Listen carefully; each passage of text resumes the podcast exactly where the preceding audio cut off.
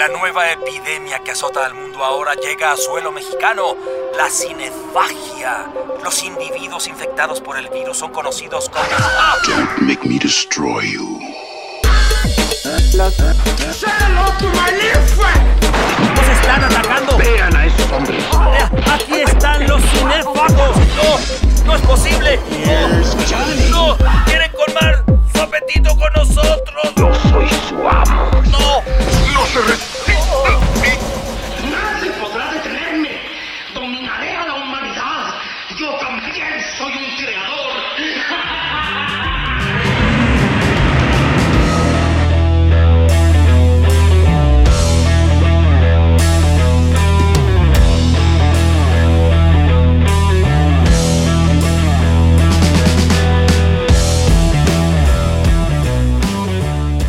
tal, cinéfagos? Muy buenas tardes, noches, días, medianoche, hora de las brujas, la hora en que prefieran escuchar este podcast y el día en que puedan y quieran regalarnos unos minutos de su tiempo, sean muy bienvenidos a esto que es un episodio más eh, del podcast Cinéfago que, como ustedes ya lo saben, hemos venido...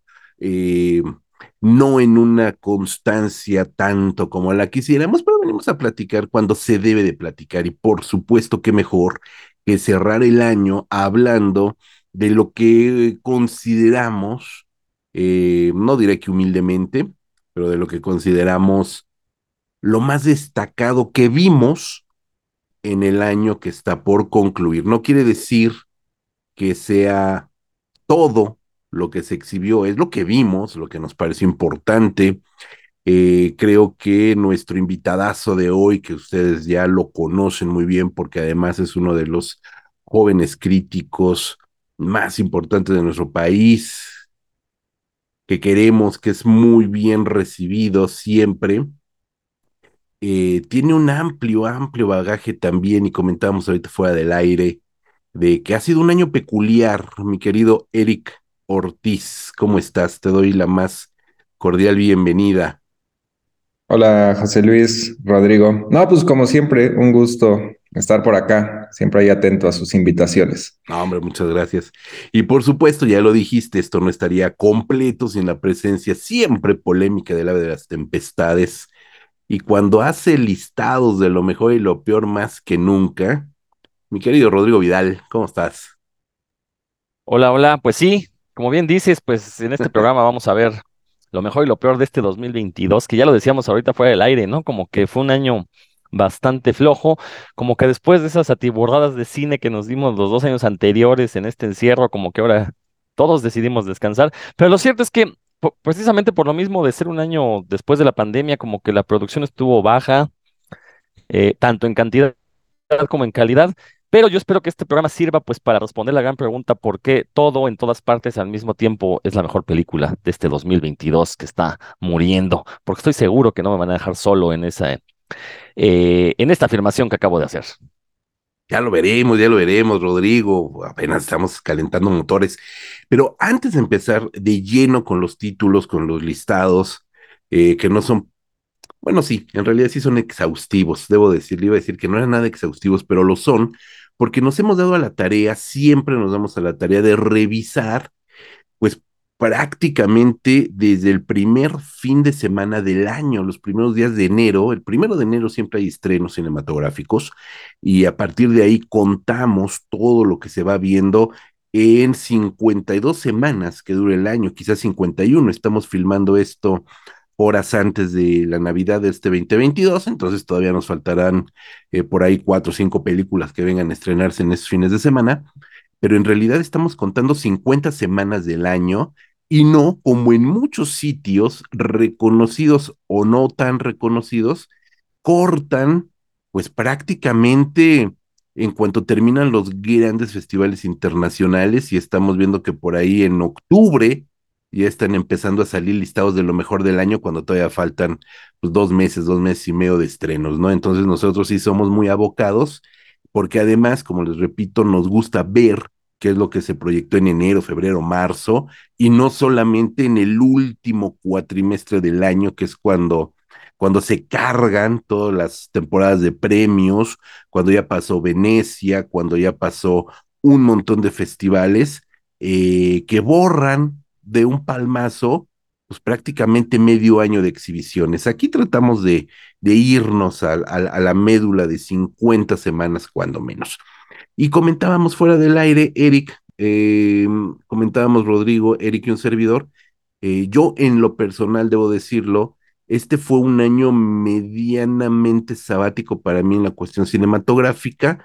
No, no estuve tan atento y tan pegado como suelo estar. Les comentaba que este año no me paré en ningún festival de cine, no fui a ni un solo festival de cine este año, salvo la inauguración de Macabro, salvo la inauguración de Mórbido, eh, donde tuve el placer de saludar a Erika y estuvimos viendo la más reciente película de Adrián García Bogliano, por ahí estaba también Rodrigo, pero fuera de esas dos, ah, y la inauguración de la Semana de Cine Alemán, que no es un festival como tal, pero que también es bastante fuerte aquí en México. Fuera de esas tres funciones, tres películas, no me paré en ningún festival. Eh, Eric sí, Eric tiene más contacto con estas esferas dentro y fuera del país, entonces también nos pareció importante invitarlo por lo mismo, ¿no? Por ese espectro que maneja. Y coincidíamos, eh, Eric Rodrigo, que tampoco es que hubiera tanto que ver este año, ¿no? Tampoco fue tan nutrido. ¿Quién, ¿Quién, toma la palabra? Erika, adelante. Eh, digo, ahorita estaba viendo así rápido porque Leatherbox no miente. Y a diferencia de otros años, como decía Rodrigo, de los en plena pandemia, que sí creo que le pegaba más de, de una por día, por así decirlo. O sea, más de 365 películas sí vi en 2020 sin problemas. El año pasado tampoco fue tanto, pero sí creo que sí llegué ahí como a las 300 y cacho. Y ahorita estaba viendo y nada más vi 150. O sea, este año también fue un poco medio sabático. Digo, tampoco es una cifra mala en ese sentido, ¿no? De, tampoco son competencias ni nada, pero bueno. Eh, aún así, y ahorita, o sea, no vi esa que menciona Rodrigo, la de Everything, Everywhere, All, at Once, ya de una vez lo digo. Es, tengo así una lista muy grande de pendientes, así, o sea, sí fui a festivales, ya vi cosas que eh, se van a estrenar hasta el otro año aquí en México, pero me faltaron varias así grandes más bien. Creo, Rodrigo, tú lo sabrás también perfectamente. Eh, en home office nos dábamos también, obviamente sin faltar a responsabilidades, pero nos dábamos las mañas para ver una película, dos películas al día prácticamente. No entiendo perfectamente lo que dice Eric, que pues eran más de 365 películas las que veíamos porque nos dábamos nuestras mañas, obviamente, ¿no? Ahora volver también a las actividades presenciales en la mayoría de los casos nos restó tiempo valiosísimo de visionaje, Rod, y eso pues nos hizo quizás ser mucho más selectivos ¿no? A la hora de, ya no tanto de asistir a una sala, sino de sentarnos frente al monitor o la pantalla a, a ver una película, ¿no? Eh, creo que algo hay de eso, sí tienes toda la razón, porque ese cambio del estar en casa con, digo, eh, con el home office uno sí trabaja, pero lo cierto es que también simplemente eliminar el tiempo de desplazamiento a la oficina, pues ya te deja mucho más tiempo libre, ¿no? Una vez que cumples las horas hábiles. Entonces sí, e, efectivamente, regresar a una oficina, volver a desperdiciar este tiempo en desplazamiento, pues ya elimina la posibilidad de ver, de ver películas. Además, en mi caso, que estoy seguro que es el de varios, eh, yo ya me hice más fan de series. Creo que desquito más mi, pues, mi dinero en aquellos sistemas donde pago por, por ver y también creo que me gusta más este formato que permite un mayor desarrollo de personajes y no sé, yo, sí siento que el cine, por lo menos el cine que me gusta, que es este cine de corte fantástico, eh, pues cada vez se, se, está basando más en los efectos especiales y menos en las historias. Mm, por ejemplo, a mí lo que me faltó ver este año fueron los grandes estrenos en cine todavía no veo Black Panther y mientras no llegue no, o no aparezca una copia digital de buena calidad en las redes, no creo verla. Eh, y, y, eso también tiene que ver con la pandemia. Yo sí me acostumbré a ver ya cine en mi casa. Ya no soporto a la gente en una sala de cine, en serio, o sí, escucharlos sí. hablar. O sea, de por sí no la soportaba antes, pero ahorita ya para mí es mucho más cómodo meterme a internet, buscar la película, ponerla. Si quiero ir al baño, le paro y voy si quiero ir a comer algo voy, este, pero por lo menos no hay nadie molestándome, ¿no? Yo ya la verdad es que ya no voy a tolerar a ese público ruidoso y, y mañoso que va a las salas de cine. Entonces, eso es lo que a mí me faltó. Pero yo, yo creo que también tiene que ver precisamente como que el cine se tardó un poquito en recuperar la, la manufactura después de la pandemia, mientras que la televisión le urgía sacar cosas. Entonces, se ve que durante pandemia trabajaron en guiones, trabajaron en preproducción y en cuanto pudieron se pusieron a filmar y pues hemos tenido eh, mayor entrega de nuevas temporadas de series que veníamos viendo, de nuevas series y el cine, como ya mencionamos, pues sí, fue un poquito, fueron un poquito más lentos los estrenos. Tienes razón en algo de lo que dice Rodrigo Eric y es este, creo que también lo sentí en las visitas a las salas. El público regresó desbocado, güey. Si de por sí el público ya no guardaba la compostura como se debía, de alguna manera todavía eran un poco conscientes, no sé cómo decirlo, pero, pero ahora que, que ya volvimos a las salas cinematográficas, sí siento que el público se relajó demasiado en sus costumbres y en su buena educación y, y, en el respeto hacia el otro, ¿no? Y, y, y ya no es tan confortable ir a una sala de cine. Yo sigo disfrutando las proyecciones en sala, debo decirlo, pero sí el público se convirtió en un dolor de huevos, cabrón, la verdad.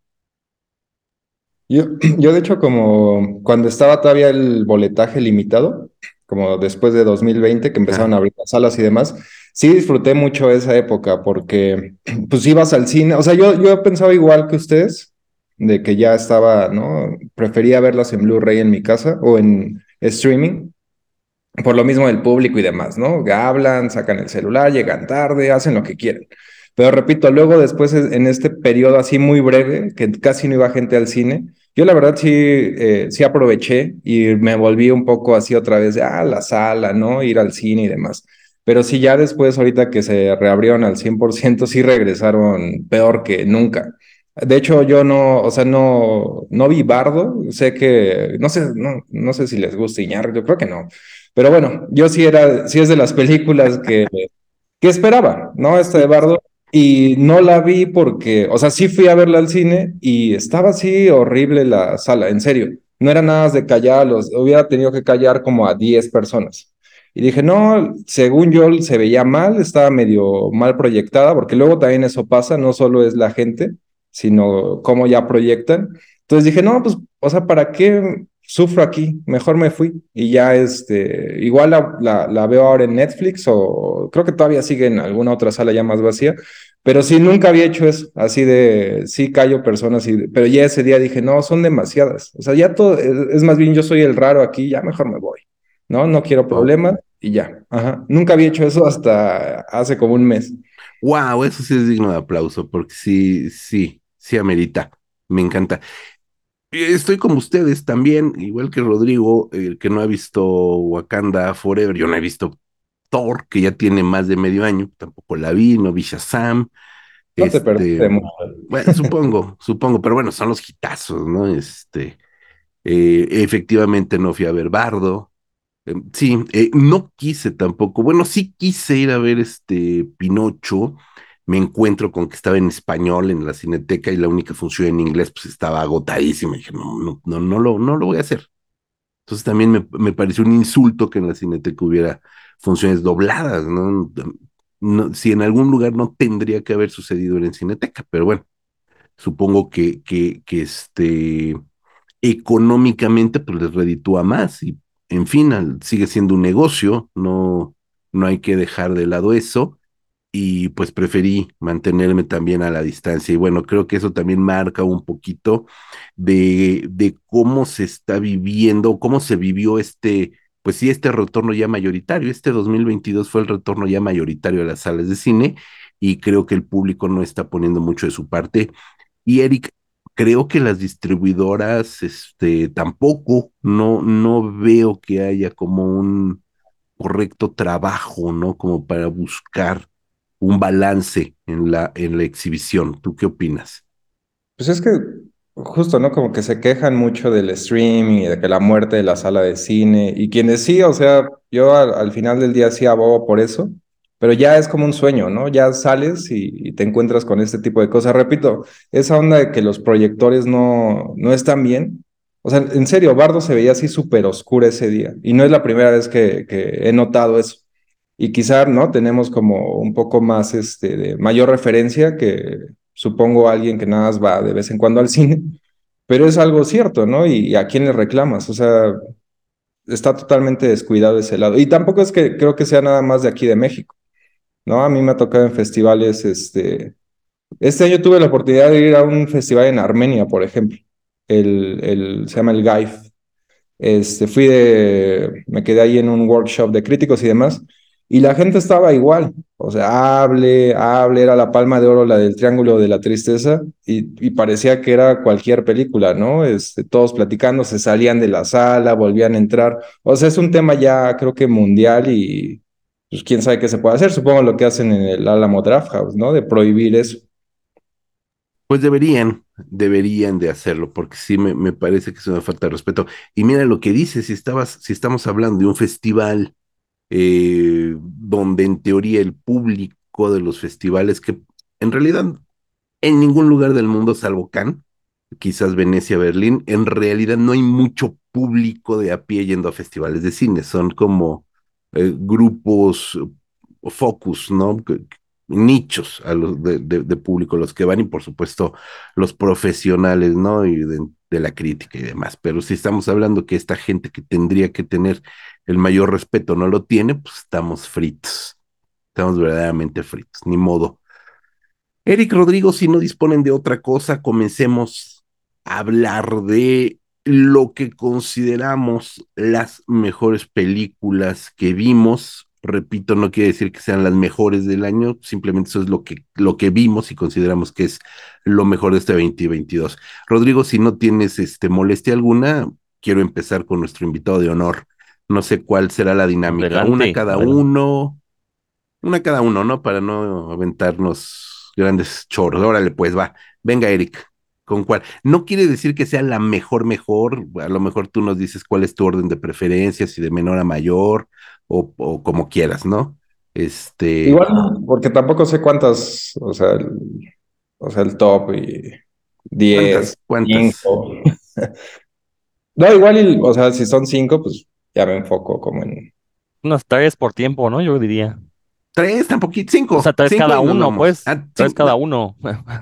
Está ¿Sí? bien, está bien, está bien. sí. Cinco, Está cinco, bien. vamos a aventarnos Órale, cinco pues. y también seamos un Y, poco y la más peor, ¿no? concisos. Y una mala, pues. Una o dos malas, sí, sí, tal Órale, cual. va. Venga. Va.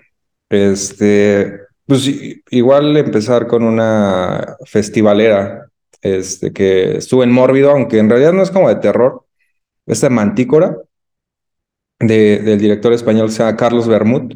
Digo, a mí no me, no, había visto la anterior que se llama ¿Quién te cantará? Y digo, sí me gustó y todo, pero esta nueva de Mantícora sí fue así como de ese cine bastante... Ni siquiera sé cómo des- describirla. En el- para mí es una comedia, perdón, no, no comedia, una película romántica con esa estructura de, chico conoce chica, ¿no? Y, tienen ahí problemas y demás, nada más que involucra el tema de la pedofilia, ¿no? Eh, digo, ahí hay un, hay este... Estaba leyendo entrevistas con el director y hay como una diferencia, ¿no? Entre la pedofilia ya el pederasta, ¿no? El que ya cometió el acto y su protagonista es más bien un tipo que pues tiene este, esta atracción que él sabe que está mal hacia los niños. Es un diseñador de videojuegos, ¿no? Entonces, eh, repito, está medio raro hablar de la película porque conoce, hay una parte de la película donde conoce a una chica eh, y ya la película es más bien, se enfoca en, esta, en este romance así de dos jóvenes que se conocen con problemas y demás, pero siempre está como en el fondo este, pues este secreto, por así decirlo, que él tiene. Y igual no se los spoileo y cómo todo se conjuga, ¿no? Cómo vuelve a, cómo le regresa eventualmente, ¿no? Este secreto que ahí siempre ha estado. Eh, es hasta conmovedora esa película. Repito, toca ese tema y no creo que por lo mismo sea, o sea, la van a distribuir, me parece, el otro año, este, precisamente el Mantícora, la distribuidora de ahí de Pablo, Pablo Guisa, pero sí, no, no, no creo que sea de estas películas que, que puedan venderse fácil, ¿no? En el, en el lado comercial, pero repito, es, es bastante fuerte y, y, me gustó un montón. Y fíjate que sí, es este, no la vi, no la vi, repito, no me paré por ningún festival, pero este fue de las películas que más me recomendaron, incluso Adrián García Bogliano me mandó ahí como tres, cuatro recomendaciones, tú mismo me mandaste dos, tres recomendaciones que ver, y, y, y, en ambos casos coincidían con la película de Bermud. Esperemos pronta distribución, Mantícora va y Mantícora, pues, está chido. Y Rodrigo, no sé si la habrás visto. No, no, no, este, tampoco pude ir a más funciones del Mórbido, salvo, salvo a Huesera por ahí que pude apersonarme. Este, este, esta de película anterior, la de ¿Quién te cantará? es esta de la cantante Añeja. Ándale. Ah, ok, que sí, ya- ya- Parece que después la subieron a Netflix. Sí, Ujú. ah, de hecho ahí, ahí fue donde la vi. Sí, bueno, no, la verdad es que suena muy interesante este tema. ah, habría que ver por qué un festival como Mórbido la incluye, tomando en cuenta que, bueno, pues uno va al Mórbido a ver, a espantarse, ¿no? A ver cine de terror. No sé si tenga esa atmósfera o si piensen que, porque digo, el tema de la pedofilia pues, sí puede dar para una película de terror, eh, más No, allá eh, de, de la incomodidad, ¿no? O de, o de, o de Sí. la truculencia. No, no es, eh, supongo es más por esta, porque también la, esta relación que tienen con el director, la, la- su película anterior también estuvo acá, pero así que sea de terror, terror, no, no, no, no, no lo llevan por allá. Tiene también que ver con videojuegos, porque este tipo, eh, como con realidad virtual, el protagonista diseña este, monstruos de, un videojuego. Y digo, supongo que eso no es tan spoiler, pero en una parte él empieza a dibujar virtualmente a estos niños y ese es como su, pues su escape, por así decirlo, para no cometer, ¿no? Ya este acto que sería pues, criminal al final del día, porque tiene ahí también un vecino y ya sabrán, ¿no? Ahí está como la, entre comillas, la tentación y todo esto. Eh, y tiene que ver, ¿no? Eventualmente toda la realidad virtual y como este escape. Por ahí también un comentario ahí breve sobre esto de los videojuegos violentos y el cine violento y demás. O sea, hay, hay varias capas así, pero sí, no, o sea, de género, no. Supongo es más por la relación con el director. Ya, pero algo que sí noté, revisé las programaciones, por lo menos de Mórbido, Macabro y Feratum, que tampoco fui, eh, ya no están tan cerrados, no sé si por la falta de, de películas, por la falta de títulos específicos de terror, este, o de fan- o fantástico, pues, en general y en particular de terror, abrieron el espectro, entonces hubo películas que realmente no eran del, del género y ahí aparecieron por una u otra razón.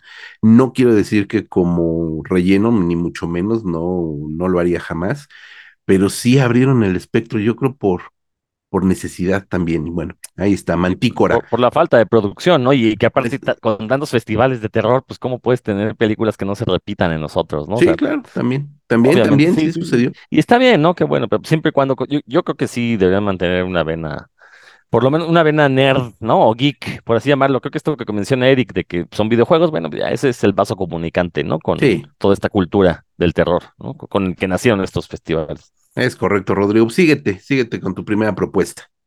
Pues yo sí voy a iniciar con todo en todas partes al mismo tiempo, una película de Daniels, esta pareja de directores que ambos se llaman Daniel y por eso se, se juntan. Ya nos habían sorprendido con, con su anterior película, con Swiss Army Man, una película que también, eh, que fue 2016, 17, también estuvo en mi lista de lo mejor, una película totalmente atípica, de la que uno no sabe qué esperar, o sea, la pones y no sabes a dónde va y bueno, todo me voló la cabeza. Ese es mi tipo de cine eh, que combina fantasía, realismo mágico con surrealismo con, y, con comentario social, ¿no? Me gusta que la fantasía tenga ese comentario social muy marcado. Y en esta de todo en todas partes al mismo tiempo, pues yo sí vi un homenaje a todo el cine que me gusta, al cine de ciencia ficción, al cine de artes marciales, al cine fantástico, obviamente al cine chino. eh, un, un homenaje muy bien hecho, muy respetuoso de las formas, eh, un par de directores que entienden, bueno, uno de ellos es eh, de ascendencia hongkonesa o hongkonesa, ahí sí lo ignoro, pero bueno, se ve que conocen al dedillo el cine que estaban homenajeando y, y que sabían perfectamente el tipo de película que querían entregar y nos entregan pues esta obra maestra que tiene un poco de todo, tiene risas, tiene de tragedia, tiene terror, tiene ciencia ficción. O sea, me recordó mucho al cine de la India, ¿no? En particular el tamil, que es un cine desbocado, un cine que te va a dar de todo, que te vas a encerrar al cine, eh, bueno, en, la India son mínimo tres horas, esta película dura dos horas y media, casi las tres, entonces este, es una película que en ningún momento te va a soltar, eh, y aparte, bueno, con una actriz como Michelle Yeoh, que ya la conocemos, eh, eh, a, mí me, cae gordo que la tengan desperdiciada en Estados Unidos haciendo ahí papeles secundarios cuando puede entregar este tipo de películas. No, la verdad es que fue una película que me fascinó, que sí me hubiera gustado ver en cine, la verdad, por verla en una pantalla grande. Eh, digo, yo la, verdad la vi antes de que se estrenara en México. También creo que ese es un tache para las distribuidoras, ¿no? Esos retrasos, que también, pues sí, si la película ya la tengo disponible en internet en buena calidad, pues ¿para qué me voy a esperar tres, cuatro meses o lo que se le antoje a las distribuidoras para traerla, ¿no? Entonces, la verdad, una, una gran película, todo lo que se pueda decir de ella es verdad y todo lo que se pueda decir de ella se queda corto con, con este tipo de espectáculos que cada vez es más raro de encontrar en el cine, una película que sea total, o sea, total en el sentido de que te entregue todo, de que la puedas disfrutar de principio a fin sin que te suelte, de que tenga una historia que tampoco, no, no puedes predecirla, no puedes saber qué va a pasar. Y como dije al inicio, con un comentario social, eh, en este caso, bueno, a mí me sorprendió que sea Michelle Yeoh, una actriz pues que ya ya está bastante grande de edad, esté en el papel principal y que sin embargo salga ahí enamorándose, salga dando patadas, salga como heroína de acción. No, no, no, la verdad es que es una cosa fabulosa. Ojalá, ojalá este tengamos más películas así y pues ya Daniel se han convertido en esta dupla de unos de mis directores por, por seguir ya quiero ver qué nos entregan de aquí a tres, cuatro años, que es más o menos lo que les toma hacer una película. Y qué bueno que se tomen lo necesario si nos van a seguir entregando películas como todo en todas partes al mismo tiempo. Que además, qué título, o sea, con ese título no te puedes esperar nada, ¿no? Entonces, ya desde el título está bien la película. Yo, de hecho, cuando me enteré que, que cuando me enteré que iba a salir una película con ese título, dije, la quiero ver, no sabía de qué iba, no sabía quién la dirigía, y ya que la vi me enteré de todo eso. Entonces llegué completamente virgen y fue una gran, gran sorpresa. Y pues hasta, la, hasta este momento no, no, ha, no, ha, salido de mi gusto. Es una película estupenda, estupenda. Te fuiste ya este, a lo de lo mejor, de lo mejor del año. Este, tuve la oportunidad de verla en sala. Esa sí me la chuté en, pantalla grande. Se ve preciosa en pantalla grande. Eh, yo no sabía que era de los Daniels. Obviamente cuando fui a verla ya sabía que era de los Daniels cuando empezó toda la, el, el, el, ¿cómo se llama? Toda la mercadotecnia de la película, no sabía que era de los Daniels. Eh, me entré con la película por el cartel, me pareció que era un cartel así sumamente este, eh, psicotrónico, como muy en ácidos. Después vi el tráiler y dije, sí, la película está bien en ácidos. Y fui obviamente a investigar de qué iba, me enteré que era de los Daniels, fui a ver la película ya eh, virgen en el sentido de la película como tal, pero ya sabiendo un poquito o esperando un poquito de, de, los directores, ¿no? Y salí fascinado, sobrepasó cualquier cosa que hubiera yo esperado, porque justamente no sabes hacia dónde va la película, eso es una, una un trabajo de guion por encima de la puesta en cámara que es estupenda, Eric, si puedes verla de veras, vela, porque has dicho que no la has visto. Eh, supongo que ya no será en pantalla grande, pero vela de verdad. Ahí tengo ya eh, mi... La pedí. O sea, sí es de mi pila de pendientes antes de cerrar mi... Digo, ahorita me invitaron ustedes y todo, pero siempre yo cierro ya mi top como en enero. Sí, como debe ser. Como debe ser. La pila tóxica, ya disminúyela, por favor. Sí, por supuesto. Este, pues sí, vela, vela, porque de verdad espero te guste, no quiere decir que, necesariamente puede gustar o no, pero bueno, realmente sí creo que son de las películas que tienes que ver. Michelle Yeoh, maravillosa. Eh, eh, olvido el nombre de la actriz que interpreta a su hija, me parece estupenda y que le da una réplica maravillosa también. Por supuesto, Jamie Lee Curtis es una diosa, una absoluta diosa. Este, y qué bueno que la vimos en esta película en este año, porque lo que fue Halloween, bueno, en fin, en fin, lamentabilísimo. Digo, se entiende el personaje icónico, Laurie Strode, etcétera, etcétera, pero qué bueno que vimos a Jamie Lee Curtis en esta película, que es estupenda, de verdad. Pues excelente, excelente. Abriste fuerte, Rodrigo. Abrí, los dos abrieron fuertes. Una no la vi, la otra sí, pero bueno, vámonos. Yo humildemente me voy a regresar hasta enero del año, porque ya les digo que yo sí siempre, siempre que hacemos estos recuentos me voy a la primer película que se estrenó en el año y de ahí en adelante me voy revisando. Y el 20 de enero, el 20 de enero se estrenó Benedetta, esta película de Paul Verhoeven, que es el regreso del gran Paul Verhoeven en una película que es una, un éxtasis que solamente podría permitirse Paul Verhoeven y que vino a poner de cabeza un montón de situaciones en muchos festivales. La película obviamente inicia un recorrido festivalero porque nos presenta la historia básicamente, ¿verdad?, de una monja cachonda.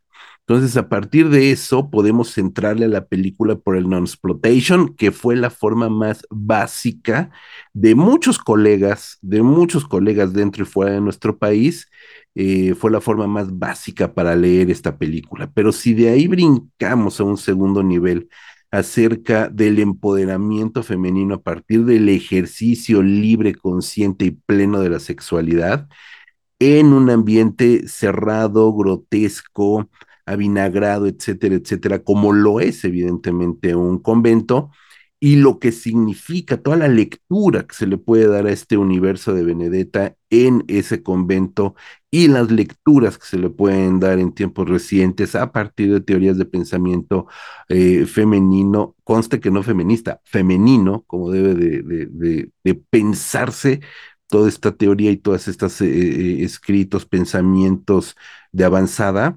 Benedetta esconde dentro de esos hábitos y dentro de esos muros, dentro de esa, eh, de, esa necesidad religiosa, no solamente de Benedetta, sino del resto de las monjas, la Madre Superior, etcétera, etcétera, y el juego que se va entretejiendo de poderes, de sexualidad, de sumisión, de liberación, por supuesto, etcétera, etcétera, etcétera, estamos ante una película que prácticamente es un manifiesto que de manera coyuntural viene a pegar directamente en el ego, ¿no? Del patriarcado, del machismo, de la masculinidad tóxica, de los micromachismos, de lo que ustedes quieran, gusten y manden. Y qué manera de Paul Verhoeven de presentar la película. A mí, de verdad, Benedetta me dejó extasiado en todos los sentidos en todos los sentidos me parece que es una película que generó mucha polémica en su momento. La película viene arrastrándose desde noviembre, si mal no recuerdo, Eric se estrenó en Venecia, no recuerdo si Venecia, Cannes, pero bueno, diga. fue en Cannes, pero en mayo del 21, de hecho. Desde el 21, sí, Ah, sí, sí, sí, sí, del año pasado. Entonces, una película que venía ahí este, arrastrando, coincido con Rodrigo, parcialmente, porque sí es un problema de las distribuidoras que, que obviamente dejan pasar un tiempo para que los costos bajen y puedan adquirir películas de este calibre un poco más baratas de lo que cuestan saliendo del festival, pero el problema muchas veces no es de la distribuidora, sino de la exhibidora. La distribuidora o las distribuidoras tienen las películas formadas como los automóviles para entrar al verificentro esperando turno. Y es la distribuidora, y es, perdón, es la exhibidora que tenemos dos y otras chiquititas, pero tenemos dos, es un duopolio, en el 90% de las pantallas es un duopolio que tienen formadas a las películas, esperando a ver en qué momento Marvel o DC o Pixar, etcétera, Disney, etcétera, pues dejan ahí libres 20, 25 salas para poder meter una película como Benedetta o como Every Time Everywhere o como en algún momento quizás este Mantícora, etcétera, etcétera, ¿no?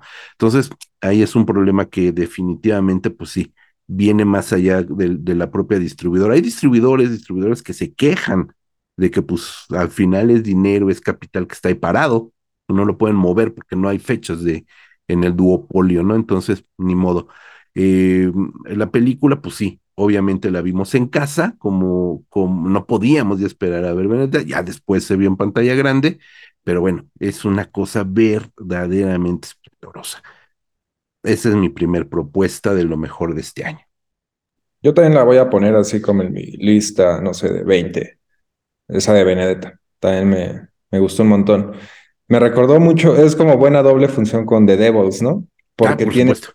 O sea, son diferentes, pero tienen como el mismo trasfondo, igual de toda esa sociedad súper, no solo supersticiosa, pero al mismo tiempo lo justificaban entre, bueno, lo justificas tú, los entiendes, porque tenían todo el tema de la gran, de la peste negra, ¿no? Entonces son dos películas que tienen ese trasfondo y que tienen ahí varios paralelismos, también, sin duda. Qué bueno, Eric, sí, me parece estupendo y qué bueno que traes a colación de Devils, una joya de Ken Russell. Muy poco vista en nuestros días, Eric, solamente por ahí en alguna retrospectiva o en alguna función o algo, pues una película muy poco vista. ¿Conoces Benedetta, Rodrigo? No, fíjate, este, no, no, la tenía fuera del radar, pero bueno, también hay que recordar que Paul Verhoeven es este director que todos conocimos por Robocop y que luego con Showgirls se volvió infame en Estados Unidos, se fue a hacer carrera en Europa y resulta que ahora es un gran director de arte, ¿no? No lo digo sarcásticamente, lo digo en serio, ¿no? Este, él, por ejemplo, una de sus anteriores películas también fue la gran sorpresa, este trailer con una mujer asesina, que él siempre ha tenido estos personajes femeninos fuertes, ¿no? Vamos a llamarle. Eh, su Starship Troopers es una maravilla, a pesar de que también fue vapuleada por la crítica, pero sin embargo, eh, los fanáticos de, de la ciencia ficción adoramos esa película con esta sociedad futurista en la que ya las diferencias de género han quedado olvidadas, ¿no?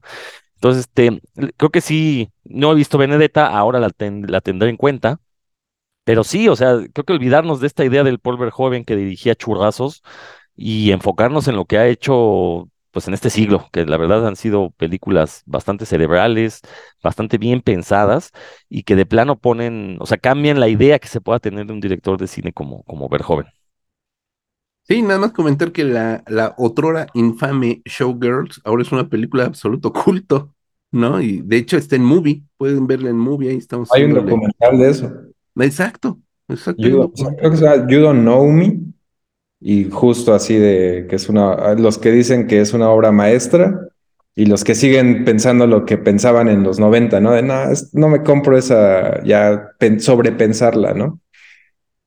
Pues ahí está también esa A- a- recomendación. Habrá que volver a ver Showgirls, ¿no? Yo no la vi, de- Ok. yo no la he visto desde que salió, entonces no tengo idea de qué tal esté, la verdad, no me acuerdo. Sí, y a mí no me, no sé, a lo mejor éramos muy jóvenes o muy entusiastas, a mí no me pareció tan despreciable, me pareció una película convencional, tampoco me pareció tan despreciable, ¿no? Así, Yo la vi no hace mucho y sí, es que es súper así exagerada, over the top, así total. Y por eso tiene ya ahora legiones de fans. órale, habrá que verla, habrá que echarle un ojito a Showgirls, pero también a Benedetta, Eric. Tu segunda peli, Pues digo, ya hablando de cosas así over the top y que Rodrigo hace rato mencionaba cine de la India, pues de una vez eh, RRR o, o ¿cómo era? Rise, Roar, Revolt, la película de, de SS Rajamouli, que digo, sí, tuve chance de verla en, en cine cuando vino, antes de, antes de que se convirtiera en lo que ya es hoy, ¿no? De que está nominada a los Globos de Oro y probablemente ahí se cuele a los Óscares, ¿no? Eh, estuve aquí aquí con la gente de, eh, ¿cómo se llaman los? Eh, Indian Cinema in México, ¿no? Se llama como la, esta mini distribuidora que renta así Cinépolis y pone las, esas películas. Ahí, la, ahí andaba Grajales, estaba este, Rubén Pintos, también, también llegó a esa función. Y fue así igual como de esas películas que digo, ya había visto Iga en su momento del mismo director, también está de Bajuba- Bajubauli, eh, y son para verse así, ¿no? Como en, público, son películas, repito, que todo el drama lo llevan a- al once, ¿no? Eh, digo, por ese lado no me sorprendió porque ya había visto otras películas, lo que sí me resultó ya después sorpresivo fue todo lo que se ha convertido este fenómeno mundial y que ahora sí escucho así amigos, ¿no? Que, que me vienen a decir así, es que no es la gran cosa, ¿no? Y pues ya es parte también del hype, ¿no? Y de ver estas películas eh, después de, de todo lo que se ha comentado. Y mucha gente la vio obviamente en, en Netflix, pero bueno, yo me quedo con esa, no la he vuelto a ver todavía, o sea, me quedo con esa, que la vi dos veces, la verdad, ese día, nos quedé, bueno, yo me quedé a las dos funciones, aprovechando, porque- pues ya no se iba a volver a repetir eso, y, y valió la pena. Sí, es así, lo mismo de Iga, ¿no? Épica, película de acción donde lo han repetido ahora, ¿no? Mucho, pero es real, ¿no? Esta idea de que tiene como cinco clímax en la película, repito, el romance, la amistad, el drama, los problemas, todo esto como de que otras películas ya no lo evitan, ¿no? Como al tratar de ser, entre comillas, como más inteligentes. Los eh, Rajamouli lo regresa, ¿no? Es como muy básica en ese sentido y, y pare- ah, siempre funciona, ¿no? Es como bastante refrescante. A ver qué vaya, qué va a pasar con él ahora que ya es una superestrella mundial, ¿no? Rod, Fíjate que así como Eric no ha visto todo en todas partes, yo no he visto RRR, la tengo muy pendiente. Siempre en Netflix le digo, la voy a ver, pero digo, ay, pero son tres horas y la verdad es que sí me, da un poco de, miedo, pero bueno, prometo verla antes de que termine el año. Y, también estoy seguro que me va a pasar eso que dice Eric, ¿no? O sea, ya todo mundo ha hablado tantas maravillas de ella que cuando la vea va a ser así de, ah, no era para tanto, ¿no? Que también hay que recordar que ese cine de la India escenas grandiosas, luego 40 minutos de nada, luego otra escena grandiosa, entonces así pues de repente sí se hace, ¿no? Entonces sí, sí, entiendo lo que dice Eric, me ha pasado, eh, pero sí, sí, no, te, digo, es un pendiente y es de esas películas que estoy seguro que hay que ver para, para caer, ¿no? No creo que haya otra forma de disfrutarlas. y pues nos vamos en blanco, porque yo tampoco la he visto. De verdad que es de las películas que me quedé eh, con ganas de irla a ver a la función que se hizo. No me acuerdo por qué ya no pude eh, verla. Conozco poquito de Rajamouli, tampoco tanto. y conozco poco, más bien poco de Bollywood. Digamos que estamos un poquito como en, en, en- en- entre lo que se ha ido viendo y lo que hemos conocido con Grajales, con Pintos, lo que se va viendo en las plataformas. Y después ya en, en Netflix, no, no sé, por algún motivo siempre la dejo pendiente, quizás porque dura tres horas y cacho, y quizás por otras, no sé, Se no, no va, se tengo va la menor rápida, es así súper entretenida. Pues ahí está, mira, así como Eric va a ver este Every Time Everywhere antes de que termine el año, prometo solemnemente y queda aquí grabado que veremos RRR. Bueno, veré, no, no estoy comprometiendo a Rodrigo, pero digo, veré.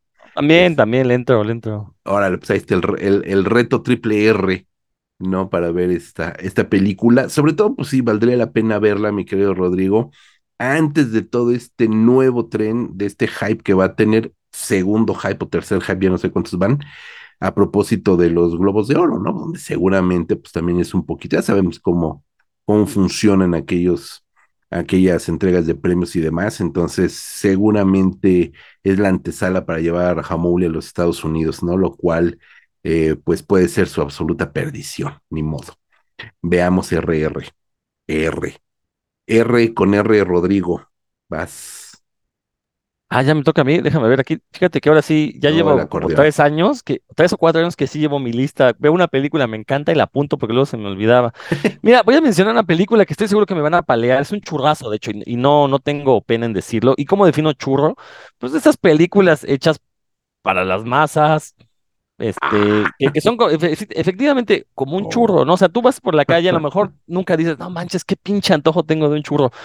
Pero si alguien llega y te ofrece un pedazo de churro, ah, este, gustosamente lo aceptas, te lo comes y dices, ah, caray, qué bueno está, ¿por qué no como churros más seguido, no? No sé si les ha pasado eso.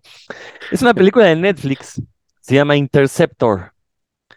Me encanta, me encantó porque básicamente es un regreso a las raíces del cine de acción ochentero, ese cine de Sylvester Stallone, de, este Arnold Schwarzenegger, Dolph Lundgren, eh, Jean-Claude Van Damme, esas películas que eran inverosímiles y que recuerden que sudaban testosterona. Aquí la diferencia es que el personaje principal es mujer, es el Zapataki, la, esposa de, Thor. y tiene todas las convenciones, todas las fórmulas del cine de acción ochentero. La única diferencia es que pues tenemos a una mujer en un papel principal y toda la motivación del personaje es que sufrió un acoso sexual y pues no se quiere dejar de aquellas personas que la hundieron debido a esta cuestión del acoso, ¿no? Entonces ya esa es como la única adaptación a este siglo que sufre la película.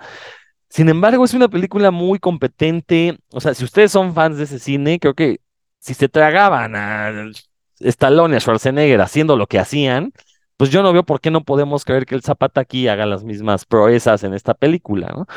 Pero la verdad es que yo cuando la vi quedé muy complacido, porque en serio, me recordó a eso, eh, a mi infancia, cuando llegaban con el cassette beta mis hermanos, no, vamos a ver esta película, ¿no? Y eran una de Van Damme, terminaba la película y pues querías apagar la videocasetera a patadas, ¿no? Pues termina Interceptor y no manches, yo ya quería lanzar misiles nucleares a, Irán, a Rusia, a todos los enemigos de Estados Unidos, ¿no? No, la verdad es que es una película muy divertida de, esas películas perfectas para Netflix, yo no sé por qué Netflix no hace más películas así, sencillas, sin mayores pretensiones. La produce Thor, es que se me fue su nombre, Chris Hemsworth, él es el de los productores, pues es el esposo ahí de la mera mera. Eh, tiene ahí un cameo, obviamente, pues nada más para, para presumir que es el esposo de la, actriz principal. Eh, pero en serio, son de esas películas que, que no te dejan indiferentes, a la vez no manches, estuvo buenísima, ¿no? y pasaste un muy buen rato. Si tenías una botanita, pues aprovechaste.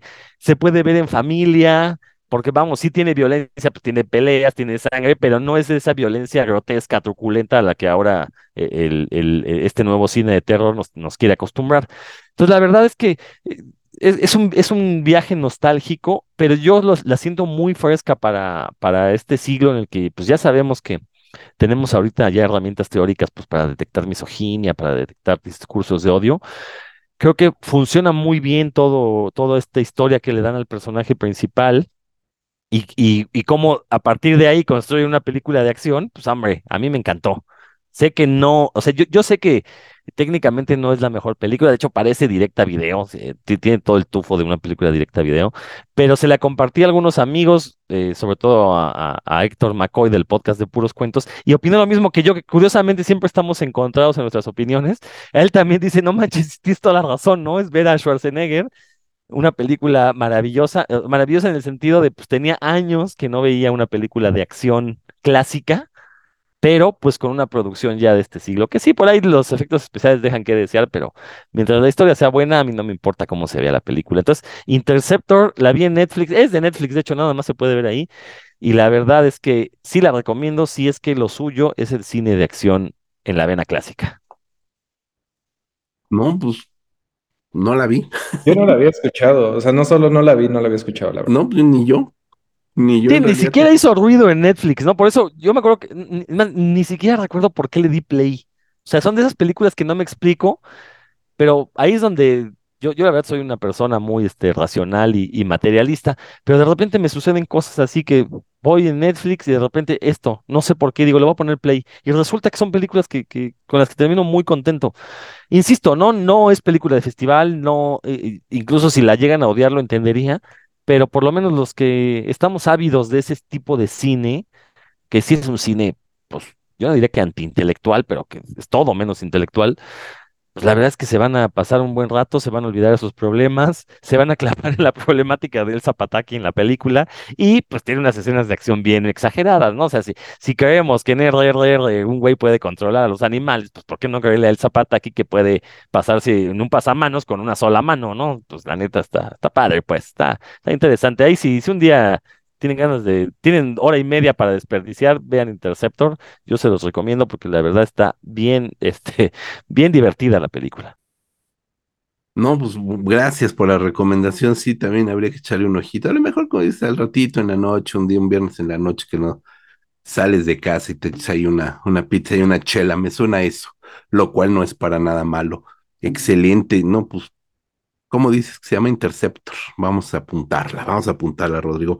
Este, yo voy a poner aquí otra película que a lo mejor, siguiendo un poco en este tono de, revisar qué es lo que se fue estrenando y que a lo mejor ya veníamos arrastrando un poquito de, de la temporada festivalera de finales del, del 21.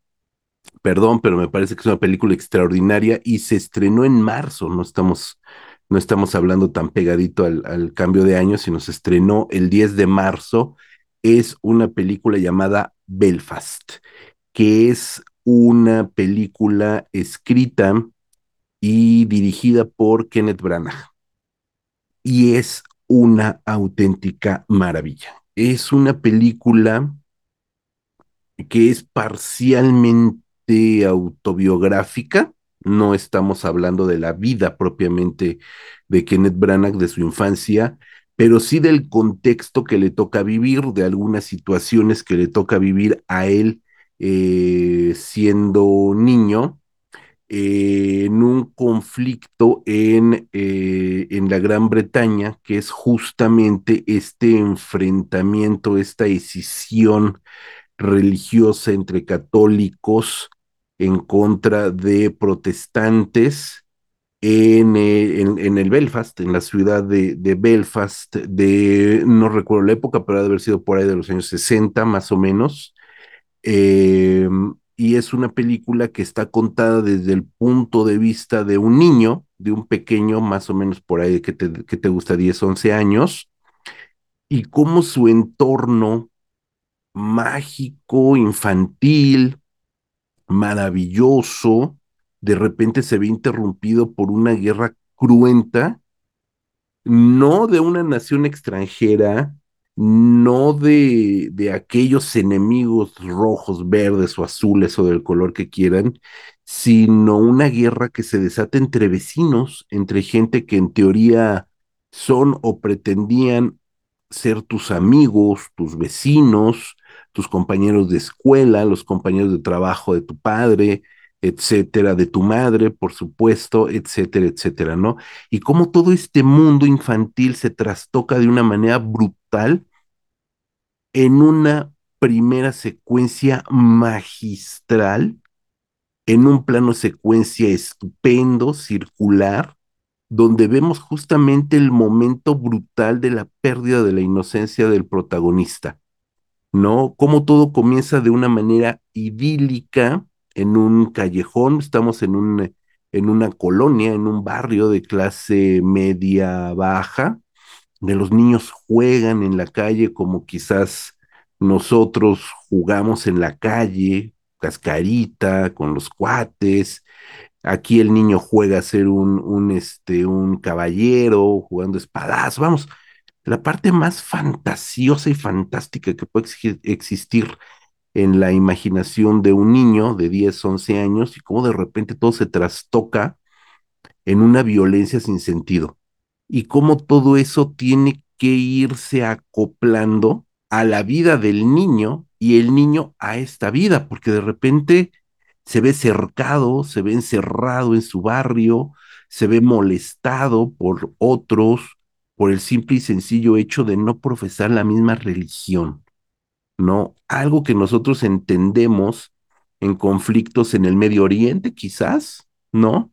En conflictos en la Europa del Este, por ejemplo, ¿no? Donde existen, eh, quizás aquí en el sur de México, donde tenemos una lucha encarnizada entre evangélicos y católicos, en el sur de nuestro país, por si no lo saben, pero verlo a partir de una narración tan fresca, tan inocente y tan del alma, tan, del, tan del corazón de Kenneth Branagh, filmada además en blanco y negro en una película hoy en el siglo XXI, 2022, bueno, 21 y 22 que se estrena, filmada en blanco y negro, este, prácticamente en formato 4-3 cuadrado, o sea, como cine clásico, verdaderamente clásico, resulta una, un prodigio de película y una lección de cine. A mí Belfast, de verdad, me, me, me arrancó hasta lágrimas esa película, es, es una gran lección de cine. Espero que, que la conozcan. Eric seguramente sí. La ubico, no la vi. O sea, sí, incluso me acuerdo que estuve en esas funciones que hizo Los Cabos en la Ciudad uh -huh. de México el año pasado, aunque nada más alcancé a ver más. Eh, pero sí, también ahí, ahí entre los eh, interminables pendientes. Híjole, fíjate, pues échale un ojito, échale un ojito. Rodrigo, no, no sé. No, yo la verdad es que hace mucho que dejé de ver ese cine lacrimógeno. este, es que no es lacrimógeno, eh, Rodrigo. O sea, cerrar lo que es cine lacrimógeno híjole, no, sí. O sea, no, no, no lo digo como algo malo, ¿no? Me refiero, yo, yo dejé de ver tragedias, dejé de ver drama, porque, y esto a lo mejor suena un poco amador, pero eh, lo cierto es que ya hay suficiente tragedia y drama en la vida real como para sentarme dos horas frente a la tele y, ver más de eso, ¿no? Yo sí quiero escaparme de la realidad cuando, cuando prendo la televisión. Eh, los únicos dramas que me gustan es aquellos donde se castiga al, al sistema, que de hecho ahorita bueno, más adelante voy a hablar de una serie que precisamente habla de eso. Eh, entonces, sí, no, la verdad es que sí vi que se estrenó y todo. Sinceramente, son el tipo de películas que yo ya por, por principio ya no veo, porque la verdad es que sí me hace sentir muy mal, me hacen nudos en la panza. Eh, y pues no, o sea, la verdad es que llegar del trabajo con un nudo en la panza y sentarte y hacer apretar todavía más ese nudo con una película. No, yo lo que quiero es algo que me destense. Entonces, sí, la verdad, yo por eso mis lo que vi este año sí fue totalmente sin escapista, ¿no? Como la que mencioné hace un momento. Insisto, con las series cambia un poquito porque, pues en las series sí, se, se cumple esa fantasía de golpear al de arriba, ¿no? Y ahorita, más adelante lo platicaré. Ahora le vas, excelente. Este, claro que tampoco es obligatorio ver todo, ni mucho menos, ¿no? Eso me parece también este, una, un, un, concepto erróneo, ¿no? El querer ver todo tampoco se vale. Eh, Eric, Va. eh, hace rato, ¿no? Decía de lo de la, como esas experiencias negativas en la sala de cine, ¿no? Y, lo de barro y todo. Entonces quería contrarrestar un poco porque no todo fue malo, sí tuve varias este, experiencias buenas. eh, y voy a hacer un poco de trampa, voy a una doble función ahí en dos películas que vi en IMAX que me gustaron un montón. No sé, o sea, sí fue como toda la experiencia, ¿no? Todo el, sobre todo en Top Gun, que va a ser una de ellas, Top Gun Maverick sí sentía toda la gente entrada, ¿no? En la película, y eso, pues, digo, ya cada vez es más raro. Y la otra ahí sería Nope, de Jordan Peele. Eh, curiosamente, digo, obviamente son películas muy diferentes, ¿no? Pero hablan de alguna forma del cine mismo, o sea, Top Gun en el sentido de como el último, de los últimos héroes de acción, ¿no? Diciendo, hasta hay unos diálogos, ¿no? Donde dice de, bueno, igual y sí nuestro rol, hablando obviamente de, los pilotos, pero se entiende, ¿no? Que puede ser sobre los propios actores de carne y hueso. No, nuestros, este, nuestro trabajo igual se va a hacer obsoleto, ¿no? Con el CGI y demás, pero hoy no, ¿no? Todavía no. Entonces, ya después todo, efectos prácticos, me parecieron así muy destacados, ¿no? Me encantó RRR con sus tigres ahí, CGI y todo, pero también este otro cine, ¿no? Totalmente old school lo de Top Gun. Y repito, en esta onda también Nope, pues ahí como que le da el clavo de cosas que me gustan, eh, cine sobre cine, como de industria, ¿no? De enfocarse en quiénes controla, bueno, sí, de los caballos, ¿no? Que usan en las películas, también cómo lo liga ahí con un poco de historia del cine afroamericano, todo también como en, tono muy clásico, ¿no? De una película de aventura, de tal cual, muy sencillo, ¿no? De la aparición de un alienígena y de la gente que lo quiere, ¿no? No lo quiere capturar o algo por el estilo, quiere filmarlo por primera vez. Y todo esto me pareció así también muy emocionante, esa secuencia en Nope, donde invitan al cinefotógrafo y con las cámaras de vieja escuela y demás. Entonces, ese par, repito, no son similares, pero ahí tienen algunas conexiones dedo arriba. Fíjate, no sé si pensaste lo mismo, Eric, pero este papel, este personaje del cinefotógrafo eh, indie que aparece en Nope, para mí es Werner Herzog. Es este, es, es un homenaje, no sé, y nunca he visto a Jordan Peele hablar del tema, pero a mí me parece que es un homenaje eh, y si no es un homenaje, es un personaje que está enclavado justamente en toda la dimensión de Werner Herzog, del Werner Herzog más loco de Cobra Verde, de ese güey que estaba ya totalmente desaforado creando cine. Me parece que es, que es Werner sí. Herzog el que está ahí. No, y sí, eso me fascinó. Pues también al final como que se enloquece un poco, ¿no? En, en esa obsesión por la toma del, de este alienígena y demás. Exactamente. Rodrigo, ¿Qué opináis? Fíjate que, bueno, Top Gun, yo no había visto ni siquiera la original. Tom Cruise siempre me ha caído gordo. Eh, pero bueno, mi esposa me dijo, no, vamos a ver la nueva de Top Gun. Muchos amigos nos la recomendaron. Yo tenía ganas de ver ese tipo de cine escapista, de acción. Entonces, primero vi la, primer, la original. Eh, acabé, la verdad es que igual de sudoroso que los, pro, los protagonistas. Ya estaba yo harto. Yo, pasen, es una toalla, por favor. Eh, y después vimos la segunda. Eh, Digo, entiendo el éxito de Top Gun. La verdad es que sí, eh, creo me parece que es una de las mejores apelaciones a la nostalgia que se han hecho. Eh, la película te da todo lo que quieres, sobre todo si la película la viste de niño o de adolescente. Eh, la película es un regreso. Es, como esa escena de Ratatouille, ¿no? Cuando el, el, el, el, crítico de cine prueba la sopa y regresa a su, a su infancia. Tiene esta regresión. Estoy seguro que mucha gente le pasó lo mismo cuando vio Top Gun. Y obviamente ahora con nuevos efectos, con mejores cámaras. Yo sé que usaron aviones de verdad, pero bueno, a final de cuentas también hay efectos especiales ahí. Eh, yo no la pondré en lo mejor del año simplemente porque, insisto, es una cuestión personal, no me cae bien este Tom Cruise, pero es una película muy divertida, la verdad, o sea, sí, o sea, es de esas películas con las que desquitas el precio que pagaste del boleto en el cine, ¿no? Eh, y creo que eso es lo que, lo que la hace valiosa, ¿no? A eso va uno al cine, a que te convenzan de que lo que estás viendo es real y que la película te atrape. Lo que dice Eric es muy cierto, o sea, que el público se meta con la película y la haga suya, eso es lo que aspira. Bueno, más bien creo que a eso deberían aspirar los cineastas, ¿no? A tener ese tipo de películas. Y creo que las que hemos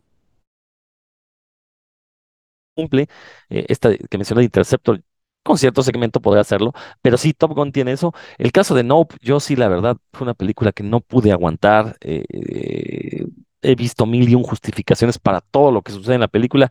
Creo que es una película mal hilada, en el sentido de que son muchísimas cosas, pero como que son muchas cuentas, pero Bill nunca pudo hilvanarlas todas, o sea, clavar la agujita en todas y hacer un collarcito así bonito con la película.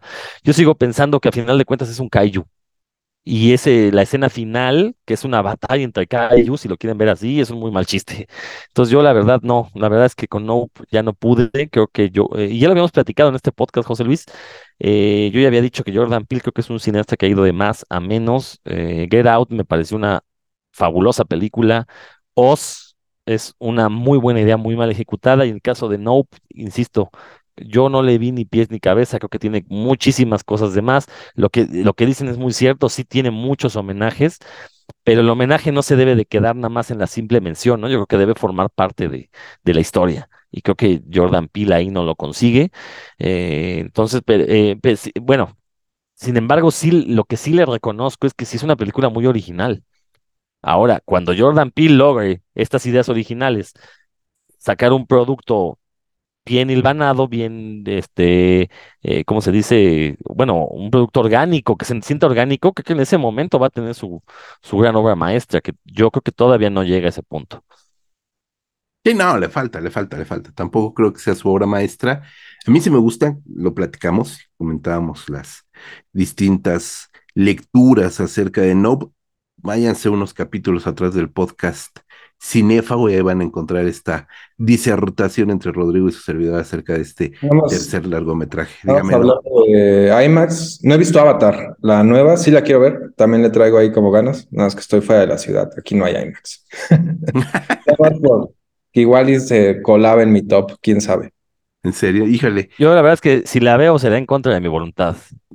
Sí, a mí me, me- nada más A pensar mí en me- Avatar. la 1, la, o sea, yo no me pareció gran cosa en su momento, pero con el paso del tiempo la, ya sí, sí me gusta bastante. Entonces le traigo ganas a esta. Órale, wow. A lo mejor debería volver a ver Avatar porque en su momento no me pareció absolutamente nada maravilloso y ahorita me da una hueva impresionante cualquier concepto New Age que traiga ahí James Cameron. No, no, no, no le. No, pues mejor me voy a ver este, pues duran lo mismo, mejor me pongo a ver RRR, ¿no? Entonces creo que valdría más la pena en mi, en mi apreciación. Este, eh, Rod, te- y, y- y vas tú, ¿verdad? Rod, con tu peli, venga, o yo, serie, yo. que sea. Hijo, no sé cuál mencionó. Bueno, vámonos con esta. También está de churrazo, no, no lo niego, pero me gustó mucho porque es la primera vez que veo que los gringos representan al heavy metal de una manera correcta. Y me refiero a Metal Lords, también de Netflix, una película de coming of age, de este, de este ritos de paso, ¿no? Donde vemos a unos adolescentes metaleros, pues buscar la manera de, de cumplir su sueño de tener una banda. Eh, yo no entiendo cómo los gringos, siendo el heavy metal uno de los géneros más populares que tienen y en el cual han aportado muchísimo, pues siempre que hacen- hacían películas de metaleros los ponían como estos idiotas, como estos este, buenos para nada, haraganes, eh, y siempre les iba mal, ¿no? Eh, cuando en Europa o en otros países hemos visto películas sobre metaleros, pues donde los, los retratan un poquito mejor, ¿no? Eh, entonces, bueno, por fin, por fin los gringos le atinan, sacan una película sobre heavy metal donde no, el chiste no es burlarse de los metaleros, sino reírse con ellos. Y la verdad es que a mí me pareció una película entrañable. En cierta forma me sentí identificado cuando yo era adolescente, empecé a escuchar heavy metal, pues eh, yo no tenía amigos metaleros, había un compañero, un par de compañeros en la secundaria, pero así que digas metaleros, metaleros, pues no eran, ¿no? Y yo sí quería entrarle bien al heavy metal y sentirme parte de esa tribu. Y la verdad es que creo que aquí lo logran de la mejor manera posible con esta película donde vemos la transición de, de la, de la niñez, eh, bueno, más bien de la adolescencia, la edad adulta, este descubrimiento del primer amor, el primer beso, y aderezado con heavy metal, ¿no? Eh, también se le da su lugar a las, a las mujeres, saber que el heavy metal, pues, históricamente ha sido un género misógino. O de por sí el rock es misógino, yo lo pongo ahí a la par que el reggaetón, el heavy metal todavía lo ha sido más, ¿no? Entonces que de repente hay una película sobre heavy metal, sobre metaleros, y que uno de los personajes principales sea una mujer, pues también le da cierto valor, porque aparte este, no, en ningún momento se siente fuera de lugar, lo justifican muy bien dentro de la historia. Y, y pues son de estas películas que la verdad uno no espera nada y sale, termina uno contento eh, tiene un muy buen soundtrack, tiene muy buenos chistes con heavy metal, eh, hace una crítica al heavy metal precisamente a esta cuestión eh, homofóbica y misógina que tiene el heavy metal y, los chavitos se lo cuestionan y todo esto. Es, creo que me parece que una excelente manera de presentar el heavy metal al siglo XXI. Entonces, yo ya, ya alguna vez para la revista Cinefagia había hecho un listado con las 10 mejores películas de heavy metal, pues ya Metal Lords desplazará alguna de ese listado, no sé cuál todavía eh, pero me parece una gran, gran película, sobre todo para los que somos metaleros y, sobre todo los que somos metaleros conscientes y de mente abierta, ¿no? Porque si son de esos trus, pues la verdad es que no, no les va a dar mucho coraje ver, eh, por ejemplo, cuando mencionan que las canciones de Judas Priest pues hablan de, de, de cosas gay, pues sí, que esperaban, ¿no? este, ya es más que sabido que el vocalista lo era y, toda esta estética de cuero y estoperoles pues viene de, de la escena sadomasoquista gay de Londres, ¿no? Entonces, la verdad es que que una película le abra los ojos hacia los metaleros, pues tiene un 10 en mi lista y siempre lo va a tener. Perdón que me ría, pero sí te salió del alma. Me encantó Metalords, me encantó.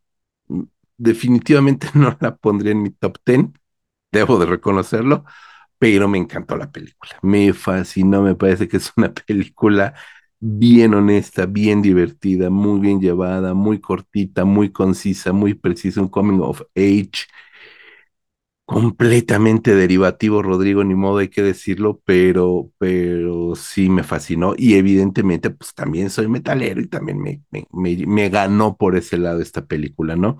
Es una película totalmente ochentera, con todas las con todos los resortes y engranajes, idas, vueltas y demás de los años 80, con un barniz ahí de, de, las nuevas lecturas de inclusión. Me parece un poquito forzadón el tema de la inclusión ahí, pero, pero la película es súper divertida. Me gusta. Me gusta, Rodrigo. Eric, ¿tú la viste, Eric? La ubico, o sea, sí era de las que salían, ¿no? Como lo, el top popular de Netflix un buen rato. No la vi, Seguro, o sea, sí, sí, no soy así como ustedes tan metalero, pero sí escucho, o sea, sí he escuchado bastante.